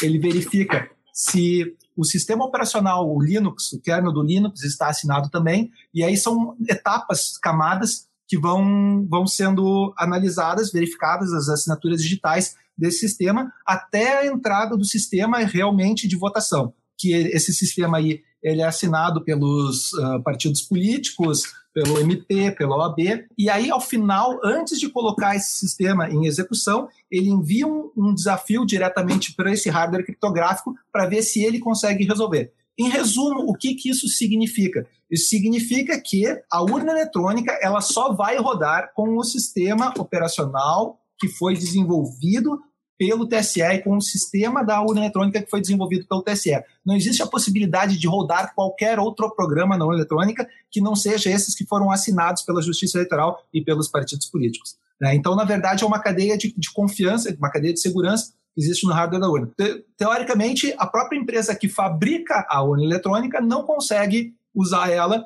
porque se ela não estiver assinada digitalmente pela Justiça Eleitoral. E aí, o que, que acontece com relação a, a esse último teste do, do, do, Diego Aranha é que, por uma falha no, no, no, no kernel ali, da, da, no desenvolvimento do kernel, esse que, que foi refatorado o código para essa eleição, é que ele conseguia identificar que a assinatura do arquivo era inválido, mas ele não travava a execução do sistema operacional. Isso é uma das coisas que foi corrigida agora no último teste público de segurança, graças à, à contribuição do, do Diego Aranha e da equipe da Polícia Federal. Correto. Tinha outros dois pontos que o, que o professor Diego Aranha também havia colocado sobre. A gente até falou aqui sobre a questão de reutilização de chaves, né? Uhum. Por, é, eu não sei se isso. Vocês acham que num modelo 2020 da urna pode haver uma alteração de arquitetura que mitigue esse, esse ponto? Eu não acredito. Eu acho que a gente vai. É, é repito, essa chave é uma chave que só faz a criptografia do sistema de arquivos para ofuscar essa informação de terceiros. Não é uh, há outras chaves dentro da urna que não são guardadas dessa forma e que, e que certamente uh, que, que, poderiam ser no futuro chaves privadas de cada urna eletrônica, tá? A ideia é que no futuro é que cada urna no futuro tenha a sua chave privada para, por exemplo, assinar o seu boletim de urna. Certo. Isso, essa chave a gente deve ter no futuro uma, uh, individualizada por urna eletrônica. Ah, agora, essa chave da criptografia do sistema de arquivos é, é, é do negócio que ela seja comum para todas as urnas, para que eu possa passar de uma urna para outra a informação. Mas, repito, ela é só um, é, é, é um item a mais de segurança para ofuscar o que tem ali dentro. Para impedir não, a leitura do cartão de memória. Não passa por aí o, o, o grosso da segurança da urna. Eu diria que se eu, se eu tenho uma porta cheia de fechadura e eu, colar, eu, eu colar um band-aid em cima da porta para ajudar a fechar, uh, esse, esse é o band-aid. E um último que seria com relação a endereçamentos de memória que ficavam estáticos. Então, você conseguia descobrir é, em que determinados pontos de memória a, algumas informações eram gravadas. Isso, isso, isso, já foi corrigido. Inclusive, ele, eu acho que ele que deu a sugestão, ou, ou algum dos participantes do teste deu a sugestão, de se usar um parâmetro do compilador, que faz com que a cada compilação ele gere esses endereços, é, esses códigos, esses endereços eles mudem. Então, o compilador passa a embaralhar esse, a informação dentro do código para que não tenha essa informação saber exatamente onde que vai estar o endereço, uh, ponto tal do código de antemão. Isso foi corrigido também nesse teste. O teste de segurança é legal por isso.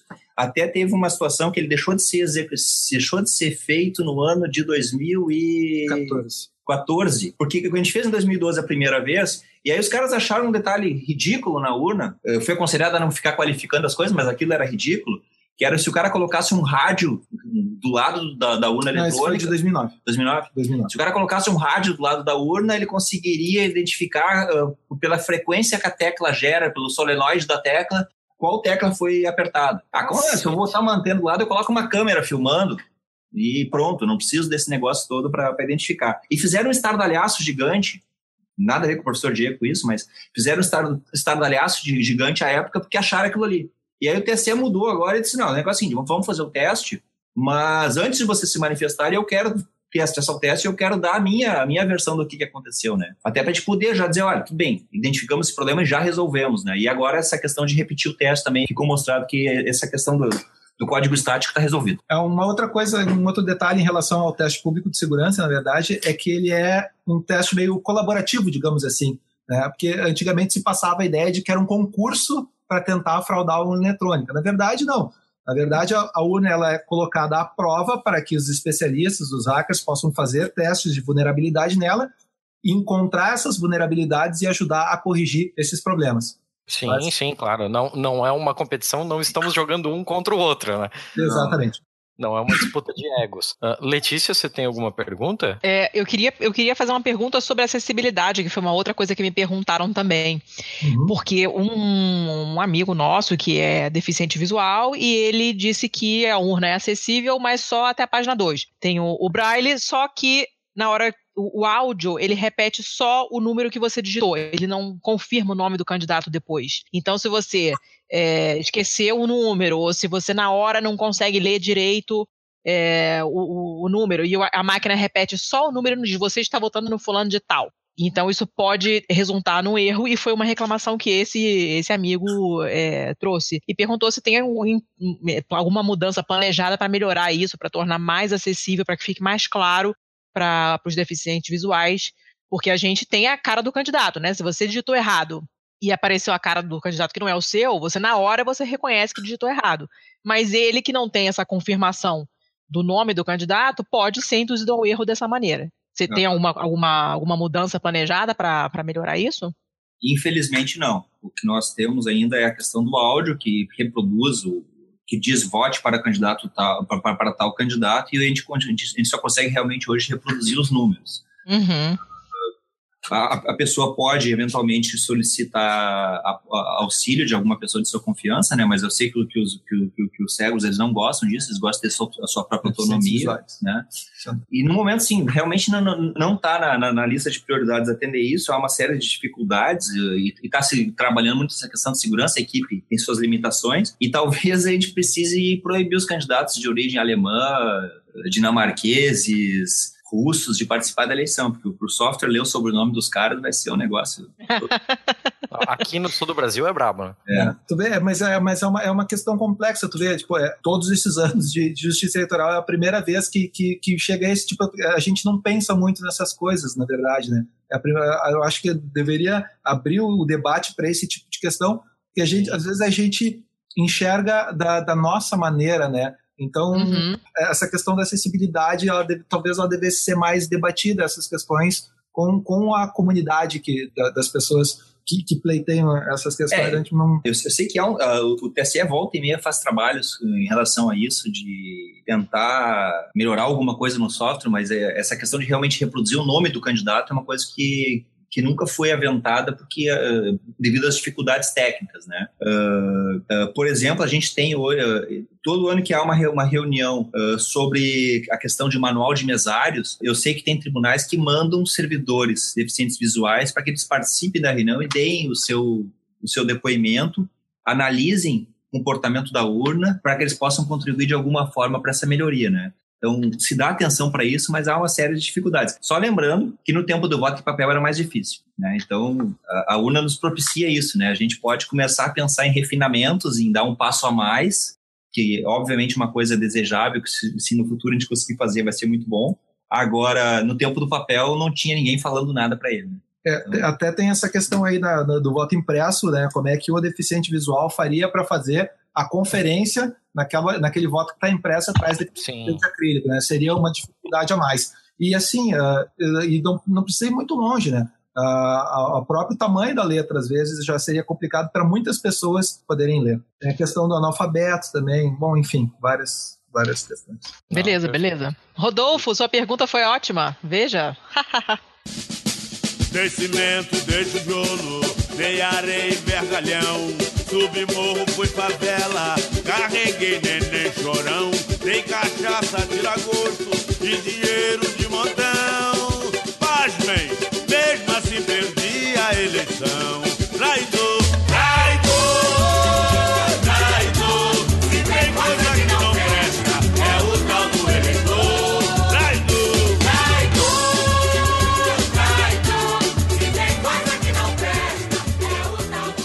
Letícia, mais alguma coisa? Não, tá, tá tô satisfeita. no nosso horário já, né? A gente combinou uma, um horário limite aqui já, até estouramos ele um pouquinho. Uma pergunta estúpida para finalizar, então. Com esse modelo 2020, a gente vai sair do gol quadrado e vai pro gol bola? Vai ficar mais bonitinha a urna, não? Vai, vai ficar linda. Com certeza. Ai, por favor, porque essa, essa urna é uma lada niva, né? Total, né? É, urnas, feias, urnas feias serão desclassificadas. Eu vou dizer uma coisa para vocês, eu acho que do projeto daquele Instituto FIT que foi contratado, inclusive rolou fake news de que o ITA tinha se oferecido para fazer o projeto e coisa. Vocês deram uma olhada sobre isso, vocês vão ver isso aí, que teve fake news sobre isso. Uh, até o Luiz Fernando caiu nessa. A única coisa acho que vai ser aproveitada mesmo do projeto é o layout, que ficou bem legal. Ó, aí, ó, show de bola. Primeira mão. Já temos uma notícia em primeira mão. O, o, TSE até publicou ano passado, porque o TSE estava tão otimista que ia fazer o voto impresso esse ano com essa urna nova, que eles fizeram até uma cerimônia de lançamento. Se você olhar no site do TSE, tem lá um, algumas, algumas imagens lá com o layout da nova urna. Não, interessante. Eu não, Dá uma não conhecia. Eu vou, vou buscar. Vamos colocar no post. Vamos colocar no post também para as pessoas conhecerem. Gente, alguma pergunta que vocês consideram importante, interessante, relevante que a gente não tenha feito? Assim, se eu pudesse dar, dar uma dica tá, para as pessoas que, que imaginam, a gente vê muito isso acontecer. Tá? Eu, eu já vi vídeos na internet de pessoas querendo demonstrar como é fácil fraudar uma eletrônica. O cara fazendo, sei lá, um programinha em Delphi, onde ele digita um número na tela, aparece a foto do candidato associado àquele número, mas registra o voto para outra pessoa. E aí, com isso, eles querem demonstrar como é fácil de, de, de fraudar a eleição eletrônica. Gente, eu gostaria de pedir encarecidamente para as pessoas que elas procurem os canais oficiais para se informar a respeito das coisas tem muita coisa baseada em, em, em, desinformação. Graças a Deus, nosso modelo não funciona da forma como as pessoas mostram em vídeos no YouTube por aí, como sites que detratores da urna ficam propagando, não tem todas essas denúncias de fraude que, que existem aí, que falam por aí. Nunca houve uma, uma, uma denúncia de fraude comprovada, tá? Nos 21 anos de história da urna eletrônica, eu gostaria que as pessoas procurassem um pouco mais os canais oficiais. Entrem na página do TSE para ver o que, que, se fala a respeito. Visitem cartórios eleitorais, perguntem para as pessoas, acompanhem a, a, car a geração de mídias, carga de urnas, nos cartórios, existem cerimônias públicas para isso, onde fiscais de partidos podem participar. Eu, eu gostaria que as pessoas procurassem os canais oficiais para se informar a respeito, em vez de ler sites obscuros da internet, essas coisas assim. Basicamente, esse é o, é o meu conselho. É, eu diria que talvez um, um outro conselho para as pessoas que perguntem para o seu parlamentar o que, que seu partido está fazendo para auxiliar na, na, na fiscalização da, da eleição se o seu partido está indo lá no TSE para analisar o código da urna, se está cumprindo o seu papel legal em relação a isso, porque parece que foi muito fácil para o Congresso Nacional aprovar um projeto de, de voto impresso como sendo a panaceia, a solução de todos os problemas, que tem dinheiro sobrando no nosso país para colocar ali a gente resolver o problema da, da, segurança da urna, quando os partidos, na verdade, eles não se mostram interessados com esse problema. Então, eu acho que se, se tivesse algum problema, acho que os caras estariam realmente preocupados. Então, mas eles deveriam cumprir o seu papel para nos, nos dar, para dar a mim, cidadão, que eu, na verdade, eu não desenvolvo o software da urna, eu recebo o software da urna aqui, nós, nós instalamos nas urnas, nós testamos esse software, a gente vê se ele faz as coisas do jeito certo,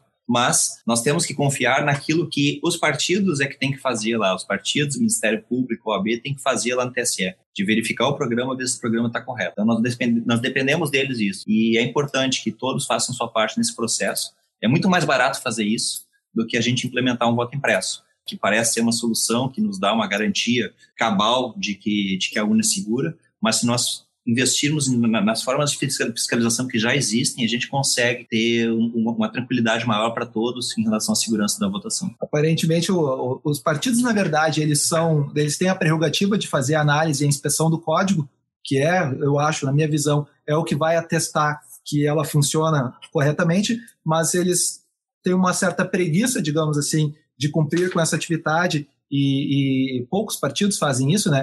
De cumprir com essa atividade, de indicar um especialista em informática para participar, acompanhar o desenvolvimento dos códigos, fazer essa inspeção, e eles preferem jogar a conta para a população do voto impresso, o eleitor pagar, em vez de eles investirem uh, o dinheirinho da, do, do, financiamento público de campanha nessa atividade que é prerrogativa deles. Então é muito fácil jogar o custo para o eleitor, para a gente gastar dinheiro dos nossos impostos implantando voto impresso, quando eles deveriam estar fazendo a parte deles, que é fiscalizar a inspeção do código. Perfeito. Luiz Fernando, Daniel, eu, eu só tenho a agradecer.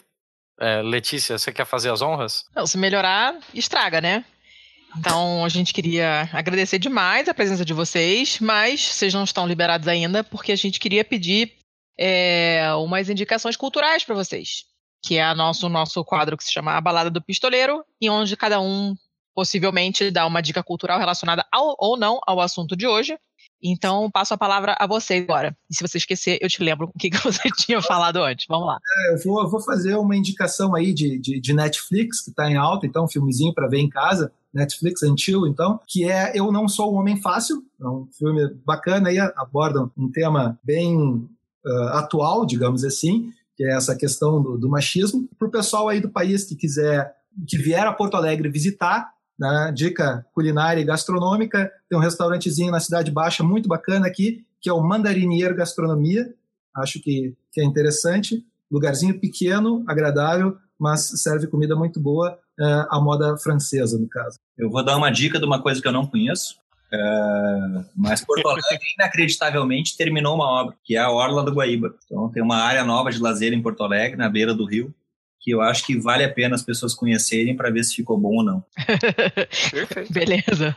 Então, ó, uma dica, dica preventiva, ó, não foi, mas eu estou recomendando. Bom, muito bom. Obrigada. Os links para essas coisas todas, exceto para o Aiba, que não tem como, mas o resto eu vou colocar na pauta, para quem quiser ver esse filme da, Netflix, que tá super falado. Eu ainda não vi, mas todo mundo já me mandou ver, então acho que eu tenho obrigação moral agora de assistir. E do restaurante também. Olha, tô super feliz, foi um episódio muito legal, aprendi coisa pra caramba. Vou mandar para mais pessoas ainda do que eu normalmente mando para ouvir, porque é um assunto super importante. Então, muito, muito, muito obrigada por esclarecerem essas coisas todas pra gente, ensinar tanto e se disporem a estar a, tá essa hora da noite conversando com a gente. Obrigadíssima. Gente, assim, ó, se vocês quiserem ah, desempenhar uma atividade agora de, de consultores sobre urna eletrônica, vocês podem, qualquer dúvida aí, mandar para a gente alguma dúvida aqui que a gente responde para vocês. Uh, tenta responder com, com a mesma transparência que a gente tentou colocar aqui. Tá? Então, vocês podem entrar em contato com a gente mandando qualquer dúvida aí de vocês ou que alguma pessoa mande para vocês. A nossa intenção é sempre esclarecer e mostrar e deixar o mais claro possível como que as coisas são, porque a luta é contra a desinformação. Estamos aí. Pessoal, assim, eu quero agradecer muito a oportunidade, o espaço que, que vocês estão nos dando aí de, de poder demonstrar o nosso lado, aqui o lado de cá do balcão. É, E eu só queria fazer uma última ressalva, um último lembrete aí, quando se fala que nenhum sistema de informática é 100% seguro, isso aí é verdade, mas eu gostaria de lembrar que as barreiras de segurança elas atuam em conjunto. Não é um único recurso de segurança isoladamente que vai salvar ou vai atestar a confiabilidade da urna eletrônica. Quando esses testes públicos de segurança são realizados, às vezes eles testam individualmente determinados recursos de segurança. E a gente tem que olhar o contexto todo. tá? São várias barreiras para garantir que tudo saia redondinho e que tudo funcione perfeitamente. Votar na urna é mais seguro que andar de avião, gente. Perfeito, gente. Olha, muito obrigado, muito obrigado mesmo. É, foi uma relação de ganha-ganha aqui, porque foi bom para vocês terem um canal de, de comunicação para mitigar algumas coisas. E foi ótimo para a gente aprender tanta coisa sobre a urna, sobre todo o processo de questão tecnológica da, da justiça eleitoral. E sempre que vocês precisarem de um canal de comunicação para alguma coisa, contem conosco também. Aí, mais uma Que dica. bacana. Vindo a Porto Alegre, estamos aqui. É, po- podem vir nos visitar aqui no dia da eleição, inclusive, para ver como é que é que funciona. Ah, e aqui eu já vou fazer uma sugestão, então, pu- puxando a, a bra- o, o assado aqui, a brasa para o nosso assado. Depois que passar a eleição, se vocês quiserem fazer um outro podcast sobre as fake news, que certamente virão com relação à eleição. que tá- Uh, nossa, sim. tá fechada. Já é- tá aceito. É, vamos marcar para quarta-feira depois da eleição. Eu acho que dá tempo de tudo que vai bombar na internet de fake news a respeito do- dos candidatos perdedores, das denúncias de fraude, essas coisas. A gente vai adorar poder conversar sobre isso e desmistificar as coisas, ficar rebatendo tudo que, que é dito por aí, como toda eleição acontece. Nossa, um episódio com alto potencial de pistolagem. Isso vai ser bom, hein? Tá reclamando durante uma hora e meia. Perfeito. Então, Isso tá. aí, gente. Valeu, pessoal. Valeu. Show de bola. Muito obrigado. Valeu. Obrigadíssima. E você que nasceu nesse país e que sonha e que sua pra ser feliz, você presta atenção no que o candidato diz. Você vota em qualquer um, seu babaca. E depois da eleição você cobra resultado, ou fica aí parado de braço cruzado. Você lembra em quem votou pra deputado? E quem você votou lá no Senado? Pois bem, dona Letícia. O que você achou desse episódio? Achei ótimo, extremamente ilustrativo, aprendi um monte de coisa. E demos sorte com os convidados, né? Demos sorte pra cacete, assim. Demos sorte pelo pistolão, né? Demos sorte Aham. porque, porra, não é qualquer um que consegue, com o nosso tamanho, com a nossa idade, com o nosso prestígio, é uma zero, galera zero, gabaritada zero. desse jeito. É, Primeiro que eu preciso pedir desculpa, porque eu apresentei o Daniel como Daniel Vobeto. E o sobrenome dele é Vobeto. E Ah. ele, eu acho que ele ficou acanhado de, de pedir pra eu corrigir ali e tal, mas agora eu peço desculpas e corrijo. E, Muito aliás, bem. falando sobre o Daniel Vobeto, quando eu tava dando uma. A gente dá sempre aquela stalkeada, né, pra saber quem a gente vai conversar e tal. E eu fui procurar pelo nome dele, algumas coisas no Google e tal. Eu dou de cara com o diário do presidente do Tribunal Superior Eleitoral, em que eles teriam uma reunião juntos. E na época o presidente era o Gilmar Mendes. Só. Então nós estamos a um grau de separação de Gilmar Mendes nesse momento. Gente, haja Kevin Bacon, hein? Nossa senhora. Tudo bem que de todos os, os juízes é o pior, mas foda-se, né? A gente já tem um. A gente já pode dizer, pô, você sabe com quem está falando? Deixa eu ligar pro meu amigo que é amigo do Gilmar Mendes. Cruz, credo, gente. Nossa senhora. Mas enfim, né? Foi bom, foi muito bom. Esse, esses pistolões na pistolagem foram show de bola. Gostei bastante. A gente tem tido bem, bastante sorte com o convidado, né? Por nada não, hein? Verdade. Bastante sorte. Nós também temos sorte, sabe com o quê, seu Thiago? Hum. Com os nossos apoiadores, porque nós já temos cinco apoiadores. Você não tá entendendo? Cacete. Nós somos recém-nascidos. nós somos eu e você, dois Zé Manés, que ninguém conhece de lugar nenhum. E nós temos nada mais, nada menos do que cinco apoiadores. Então, além do Bruno, que foi o pioneiro, nós temos agora o Masques, nós temos Fafazinho, nós temos Fábio, que é minha marida, e nós temos o Carlos Alberto Júnior, que a gente não sabe como foi parar no Pistolando, nem ele lembra mais, é, mas tá super entusiasmado, interage com a gente bastante no Twitter, então tá, tá super bem. A gente tá gravando esse trechinho hoje, dia 15 de julho, e nós estamos com 619 downloads, seu Thiago. Você tá zoando. Pode isso? Pode isso, Arnaldo? É sério? É sério? Caralho. Primeiro, esses números Ah. não fazem sentido. Não, Não. faz o mínimo sentido. A gente não tem esse network todo. A gente não é conhecido por porra nenhuma. A gente. Uma coisa acontecendo aí que a gente não sabe o Cara, que, que é. não é possível. ah, eu, eu não sei o que dizer. Eu só posso agradecer, assim. é, o, o Carlos Alberto foi um achado. Foi sério, Foi. assim, ó, caralho, como é que você veio parar aqui, cara? Mas a gente só pode agradecer e tentar fazer jus a esse investimento de vocês, tentar fazer tudo valer a pena, assim, muito obrigado mesmo. Eu, eu É, já tinha falado fora do, em off, assim, pra, pra Letícia que, meu, eu, eu sei lá, foda-se, eu, eu topo fazer esse podcast. Se cinco pessoas ouvirem, eu tô nem aí, eu vou fazer igual e foda-se. Se ninguém ouvir, foda-se, eu vou estar aqui, eu tô me divertindo pra caralho. É um pouco fodido, porque tem que editar, é, mas é muito divertido. Mas saber que eu tô conseguindo me divertir, eu tô conseguindo informar pessoas, levar informação e ainda estar agradando, conseguindo até reconhecimento de uma forma que a gente futuramente a gente pode pensar até em mesmo em não estar pagando para fazer esse tipo de coisa. Porque Olha nesse que momento a gente ainda tá no vermelho. Que sonho!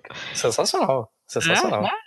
Então, gente, para ajudar o sonho do Thiago a se realizar, sair do vermelho, o meu também, né? Porque, né? O investimento é dos dois. É, tem um catarse lá. Se vocês forem no site lá no www.pistolando.com, não tem BR, é só .com. Tem o link lá pro Catarse para vocês apoiarem e ajudarem a gente a fazer coisas melhores, ajudar a gente a pagar o servidor, ajudar a gente a, comprar microfone no dia que os nossos estiverem fodidos e por aí vai. Então, ajudem os pobrinhos aqui, que a gente continua se esforçando para fazer um programa bacana, trazer gente legal, fazer umas pautas maneiras, certo? Pra cacete. Então, beleza.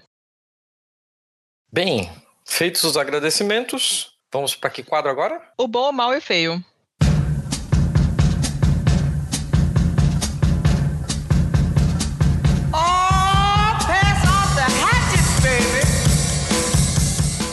Dessa vez eu Beleza. decorei. Dessa vez eu decorei, viu? É ordem. Estou craque. Então, o, a minha boa notícia desse Hum. episódio é, tem a seguinte manchete. Ellen Silva, a maestrina da favela que tem sob a batuta um pelourinho inteiro. É um artigo bem interessante sobre um documentário, um filme feito sobre essa moça que mora numa favela no Pelourinho, que ela ensina música às crianças e, e coisa e tal. E é um acompanharam a vida dela por acho que 10 anos, se não me engano, para fazer esse documentário. E eu adoro esses projetos que tiram crianças da rua e da, da marginalidade através de, de arte. Eu acho super válido. São sempre histórias legais de ler, assim. Essa me deixou bem felizinha. É uma história bem interessante. O link tá lá na pauta. Quem quiser vai lá dar uma olhada. Qual é a sua boa notícia, seu Thiago? A minha boa notícia é uma lista que saiu pelo Tecmundo de 10 coisas que a lei de dados pessoais vai mudar na sua vida. Nessa última semana, nós tivemos uma lei de dados pessoais sendo regulamentada no Senado, aliás, na Câmara, o projeto de lei da Câmara 53, e ele é uma vitória para todo mundo por conta de como a sua privacidade vai ser tratada na internet. Eu sugiro a todos que leiam esses 10 passos, porque, por exemplo, tem. Sabe aqueles termos de uso que você sempre precisa uhum. rolar para dizer que é, leu e concordou quando ninguém nunca leu, apenas concorda uhum. porque precisa usar a porra do software, isso vai acabar. Então, oh, isso já maravilha. é algo muito legal, assim.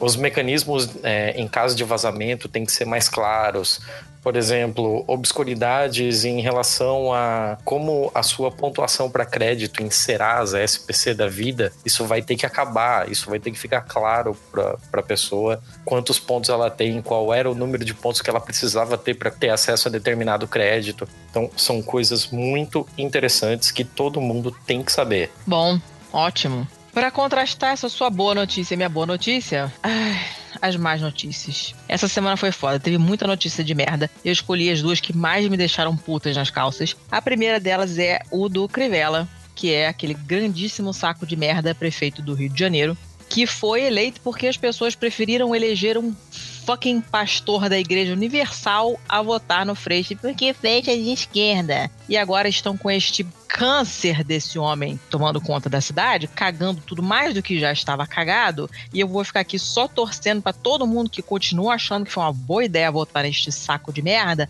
ficar Também, sem salário sem emprego e que tenho que tirar os filhos da escola particular e botar na escola pública e ficar comendo arroz com feijão farofa no almoço porque é só o que tem. Estou com ódio desse homem que tu não tem ideia. Você já deve estar sabendo da, da, Não, tô, cara, tu, caralho, tu não tem noção. Essa merda dessa história maldita da catarata que tá me dando nos nervos, né?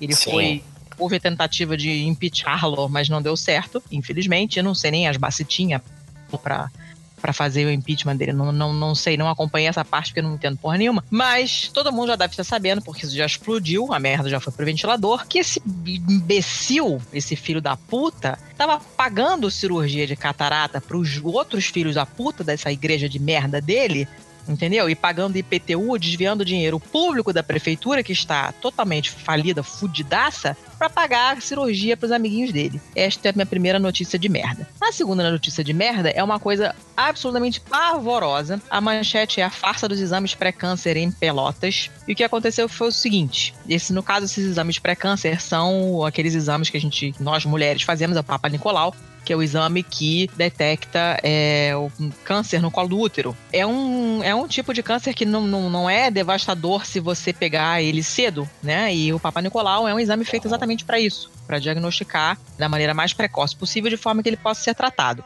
Inclusive, parênteses, vacinem seus filhos a partir de 9 anos contra o HPV, que é o papilomavírus humano, porque ele pode dar, pode evoluir para câncer de colo do útero nas meninas e os meninos podem passar para as meninas. Então vacinem todos, por favor. Fecha parênteses. O que aconteceu? Estavam fazendo esses exames em pelotas nas mulheres, só que em vez de examinar lâmina por lâmina, que é o que deve ser feito, porque todas as mulheres são diferentes, né? Você pega, colhe material ali do colo do útero, espalha numa lâmina, vai lá, bota o corante, blá blá blá blá, bota no microscópio para ver se tem alguma alteração celular e você emite laudo. As células estão bonitinhas, as células estão esquisitinhas, fique de olho. Né? Isso é o que deveria ser feito com todos os exames que são feitos. Só que simplesmente estavam, para variar, desviando dinheiro e para economizar, já que dinheiro não havia porque tinha sido roubado, estavam fazendo por amostragem os resultados. O que, que é isso? Você pega um. Você faz, em vez de você ler todas as lâminas de todas as mulheres que fizeram, você pega, sei lá, 100.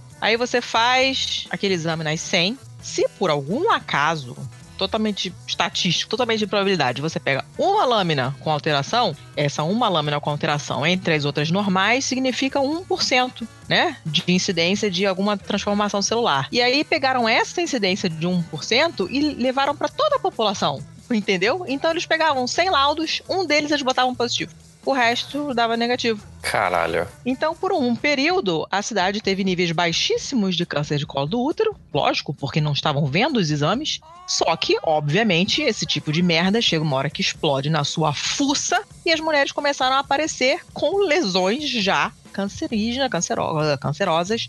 É, e agora eles estão cheio de mulheres fudidas por causa desse, desse absurdo que não tenho palavras pra descrever o ódio que eu tenho das pessoas que fazem essas coisas. É uma notícia absolutamente pavorosa. Leiam, fiquem putos, compartilhem comigo a sua raiva, porque não quero sofrer sozinho. Qual é a sua notícia merda, seu Thiago? A minha notícia merda. É, eu, eu tô ainda nesse rolê do, das partes tecnológicas, né? A gente falou bastante de questão tecnológica nesse episódio. E eu já falei de parte tecnológica no bom e no mal também. O mal Você é, eu tô de, no da tecno... é da tec... É. de ciências exatas, né, amigo? Eu não, eu não né? consigo Então, fugir muito disso, né? Pois é. Mas o Google, é, saiu uma notícia na Business Insider de que o Google permite que aplicativos desenvolvidos por terceiros leiam o seu Gmail. Então, se você utiliza o e-mail do Google para tratar de coisas particulares, para tratar de negócios, para tratar de coisas que você não gostaria que muita gente soubesse, eu reivindico que você leia esse texto e que você procure um serviço de e-mail que preste, que respeite a sua privacidade. Isso daqui vai dar um barulho do caralho. Puxado isso, hein? o artigo que eu coloquei aqui está em inglês porque eu não achei ninguém fazendo uma cobertura que presta desta porra no Brasil. Então, eu acho um vacilo do caralho, mas é o que tem por hoje. Desculpem se eu estiver sendo meio babaca hoje de estar colocando coisas em outra língua, assim. Geralmente eu não gosto, porque. Mas é o que, é o que temos pra hoje, paciência, né? É, acaba com o acesso de muita gente, né? Eu sei que nem todo mundo sabe inglês para conseguir ler uma matéria, ainda mais quando é uma matéria de um assunto meio técnico. Mas infelizmente eu não achei uma matéria de boa qualidade sobre esse tema. Hum, eu agora fiquei bolada, porque eu uso de e-mail, de e-mail direto, mas eu, eu uso pra trabalho, não tem nada é, de bizarro não, mas, né? É puxado esse babado, hein? É Fiquei complicado, é bem complicado. meio- Fiquei meio bolada agora. E os feios, hein? A minha notícia feia, que é a notícia estranha, bizarra, que a gente não consegue classificar direito, eu não resisti e coloquei o Eduardo Bolsonaro, que curtiu uma foto do Instagram mostrando o Lula na praia sem camisa e depois apagou. Eu não sei quem foi a criatura que tirou, que né, conseguiu fazer o, o- o- o print screen da- da- desse, desse like. Gente, é uma situação muito divertida. Eu não sei o que aconteceu. Eu já dei muito like por engano, assim, me arrependi, tirei o like. Toda hora acontece, né? Mas, né? Sabe o que eu acho uma merda? O Assim, que, eu, que eu, aconteceu? eu gosto do Telegram. Eu gosto do Telegram. Eu, eu tenho meus problemas com o WhatsApp. Eu acho o Telegram muito interessante. Só que, porra, volta e meia eu tô só rolando a minha a minha aba de stickers, procurando um específico pra mandar e só quando eu apertei em um pra fazer a rolagem, ele já enviou aquele. É, já sofri com esse É, eu me compadeço do menino Bonoro. É engraçada a notícia, vamos combinar. É bem bizarra. Eu não tenho É a menor ideia de qual foi a dinâmica exata disso que aconteceu. Você chegou a ver o tweet dele depois, não? Falando que eu, foi, foi sem querer e tal. Pra mim parece muito com aquele pessoal que, que foi pego com maconha ou fumei, mas não traguei. É, Bill Clinton feelings. Aham. tá bom, senta lá, Cláudia.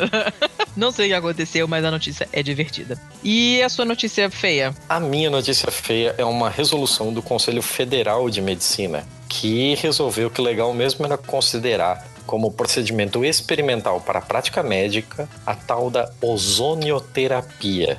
Ai, para, Thiago. Eu tô colocando isso aqui porque eu não sou da área médica. Aqui quem é da área médica é você. Eis. Eu não sou uma pessoa muito versada nas questões biológicas e eu não tenho ainda o estudo o suficiente nesse rolê pra saber o que é este caralho e por que ele não é uma pseudociência de merda. E é só por isso que ele tá no feio. Tenho quase certeza que é uma balela do caralho. Mas eu não vou É colocar lá altamente, injustamente. é, é altamente provável que seja uma, balela do caralho. Leiam, tirem suas próprias conclusões. Qualquer coisa, mandem e-mails perguntando, mandem um tweet perguntando e nós falaremos dessas coisas no futuro. de Se você pseudociência conhece de alguém, merda. se você conhece alguém que manja desse rolê, entre em contato com a gente. Sério. Vai lá no arroba pistolandopod no Twitter ou vai no nosso site pistolando.com e entre em contato. Porque, sério, eu tô curioso e eu tô pagando pra ver alguém que vai me provar que isso não é uma bravata do caralho. Eu, não, eu, não, eu nem sei se eu quero ler essa notícia, eu já tô irritada só de ler a chamada, só de ler a manchete. Não, já me não, tá não, dando não. irritação, eu não quero ler. Ah!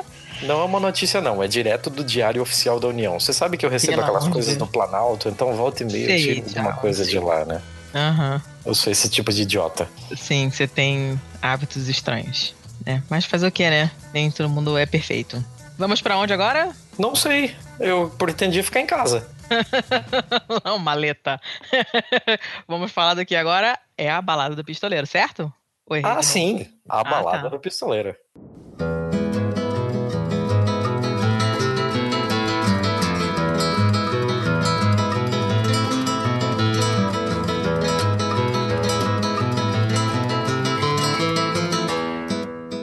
Bem, ah, os nossos convidados já deram as baladas do pistoleiro deles durante a gravação, né? É, a gente recebeu alguns feedbacks com relação ao, ao episódio 2, de que ah, ficou estranho, vocês se despedem deles, depois ah, os convidados voltam para falar as recomendações deles.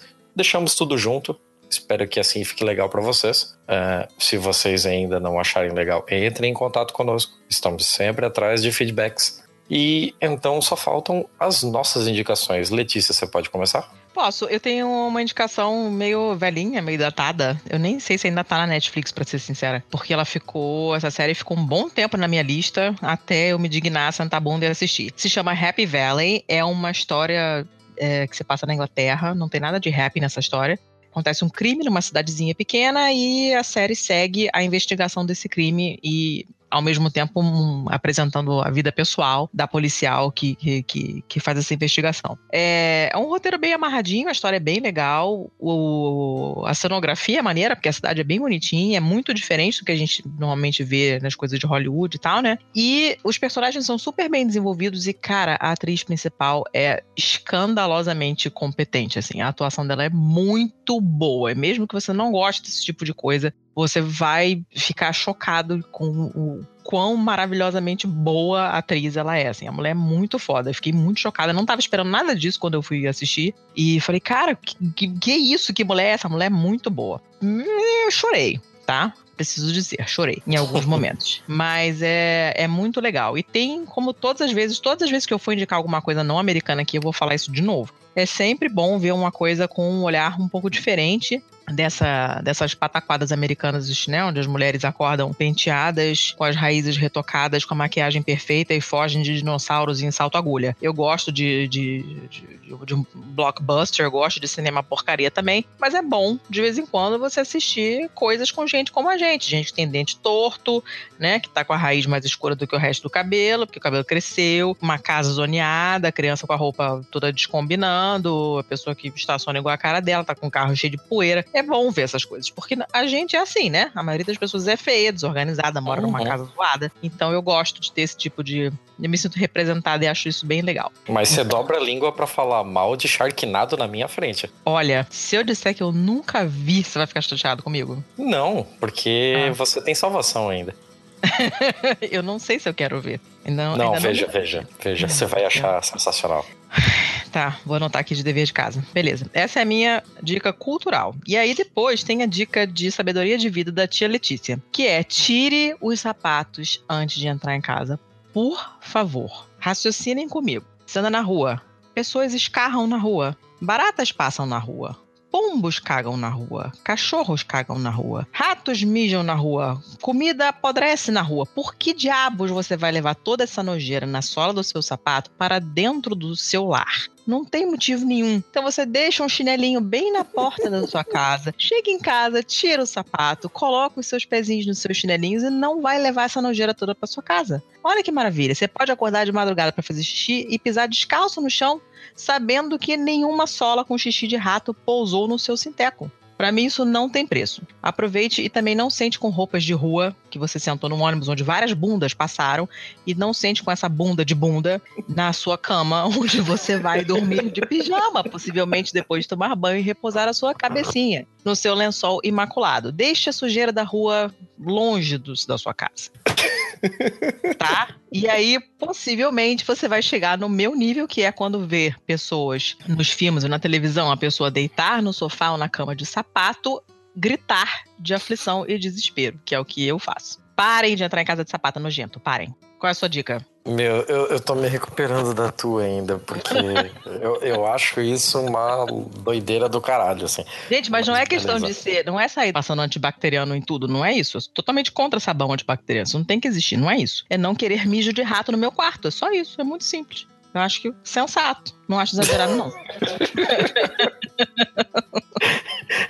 Eu, eu acho que você tá uns dois passos do pessoal que esfrega três segundos a mão em um sabonete, joga ele fora e abre outro sabonete. Sabonete líquido existe exatamente pra você não ter que fazer isso. Exato. Você está exato. vivendo no passado, Thiago. Já existe sabonete líquido, você não precisa mais fazer isso. Não, é que eu tô pensando naquele filme com o Jack Nicholson. Tô- Sim, sim, que ele jogava fora. E ele, ele- ele tinha uma certa razão. Era exagerado, mas não estava errado, não. Vai, fala aí, fala aí a sua dica antes que a gente Bem, fique que falando de seja. Eu não tinha colocado essa dica na pauta, mas é, dado o contexto de tudo que a gente falou aqui, eu vou recomendar para quem quiser um serviço de e-mail realmente seguro que te respeite e procure o Proton Mail. Proton como a partícula subatômica mesmo. protonmail.com. Ele é um serviço de e-mail baseado na Suíça e todo criptografado. Ele se compromete a manter a sua privacidade. Ah, eu só vou deixar essa dica assim, porque eu não tinha preparado ela, só me veio na cabeça agora. Eu, particularmente, uso o Proton Mail e sou bem feliz com ele. Agora, como a minha dica mesmo, eu gostaria muito de deixar uma, um perfil do Twitter. Um negócio que a Ó. gente nu- nunca tinha colocado aqui. É, É um perfil que eu já tinha te recomendado há algum tempo. Você gostou? já, eu eu preciso enaltecer ele, mandar pra todo mundo, que é o A Small Fiction. Mais uma vez eu tô sendo pedante de colocar coisas em inglês, mas sério, vale muito a pena. São coisas simplesinhas. A pessoa cria uma história super pequena e super inspiradora em 140 caracteres. Ah, me dá um Sem- exemplo de inspiração aí. Ah, um exemplo. Tem uma aqui, ó. É, Descreva seu destino, disse a máquina do tempo. Me leve para um tempo onde eu possa fazer a diferença, ela disse. Um breve um. E a máquina respondeu: Você está aqui. É só isso, não tem mais nada, mas é simples e é inspirador, sempre vai te impressionar, sempre vai te trazer um negócio que você não estava esperando. Eu recomendo para todo mundo. Eu recomendo também, porque eu passei a seguir depois que ele me falou e é bem legal. Bem, bem legal. Eu acho que é isso. É isso, né? Teremos Mais eleições? Teremos eleições? Fica aí o questionamento. Ah, por enquanto sim. Veremos, o tempo dirá. Teremos eleições e vai ser nessa urna, hein? Não vai ter troca de urna, hein? Então aprendam, aproveitem, escutem, prestem atenção, anotem, botem pra mãe e pro pai ouvir, pra não ficarem falando besteira no WhatsApp. E votem. Então, simbora, vamos dar tchau? Vamos dar tchau. Dois, três e. É isso aí. Valeu, pessoal. Até a próxima.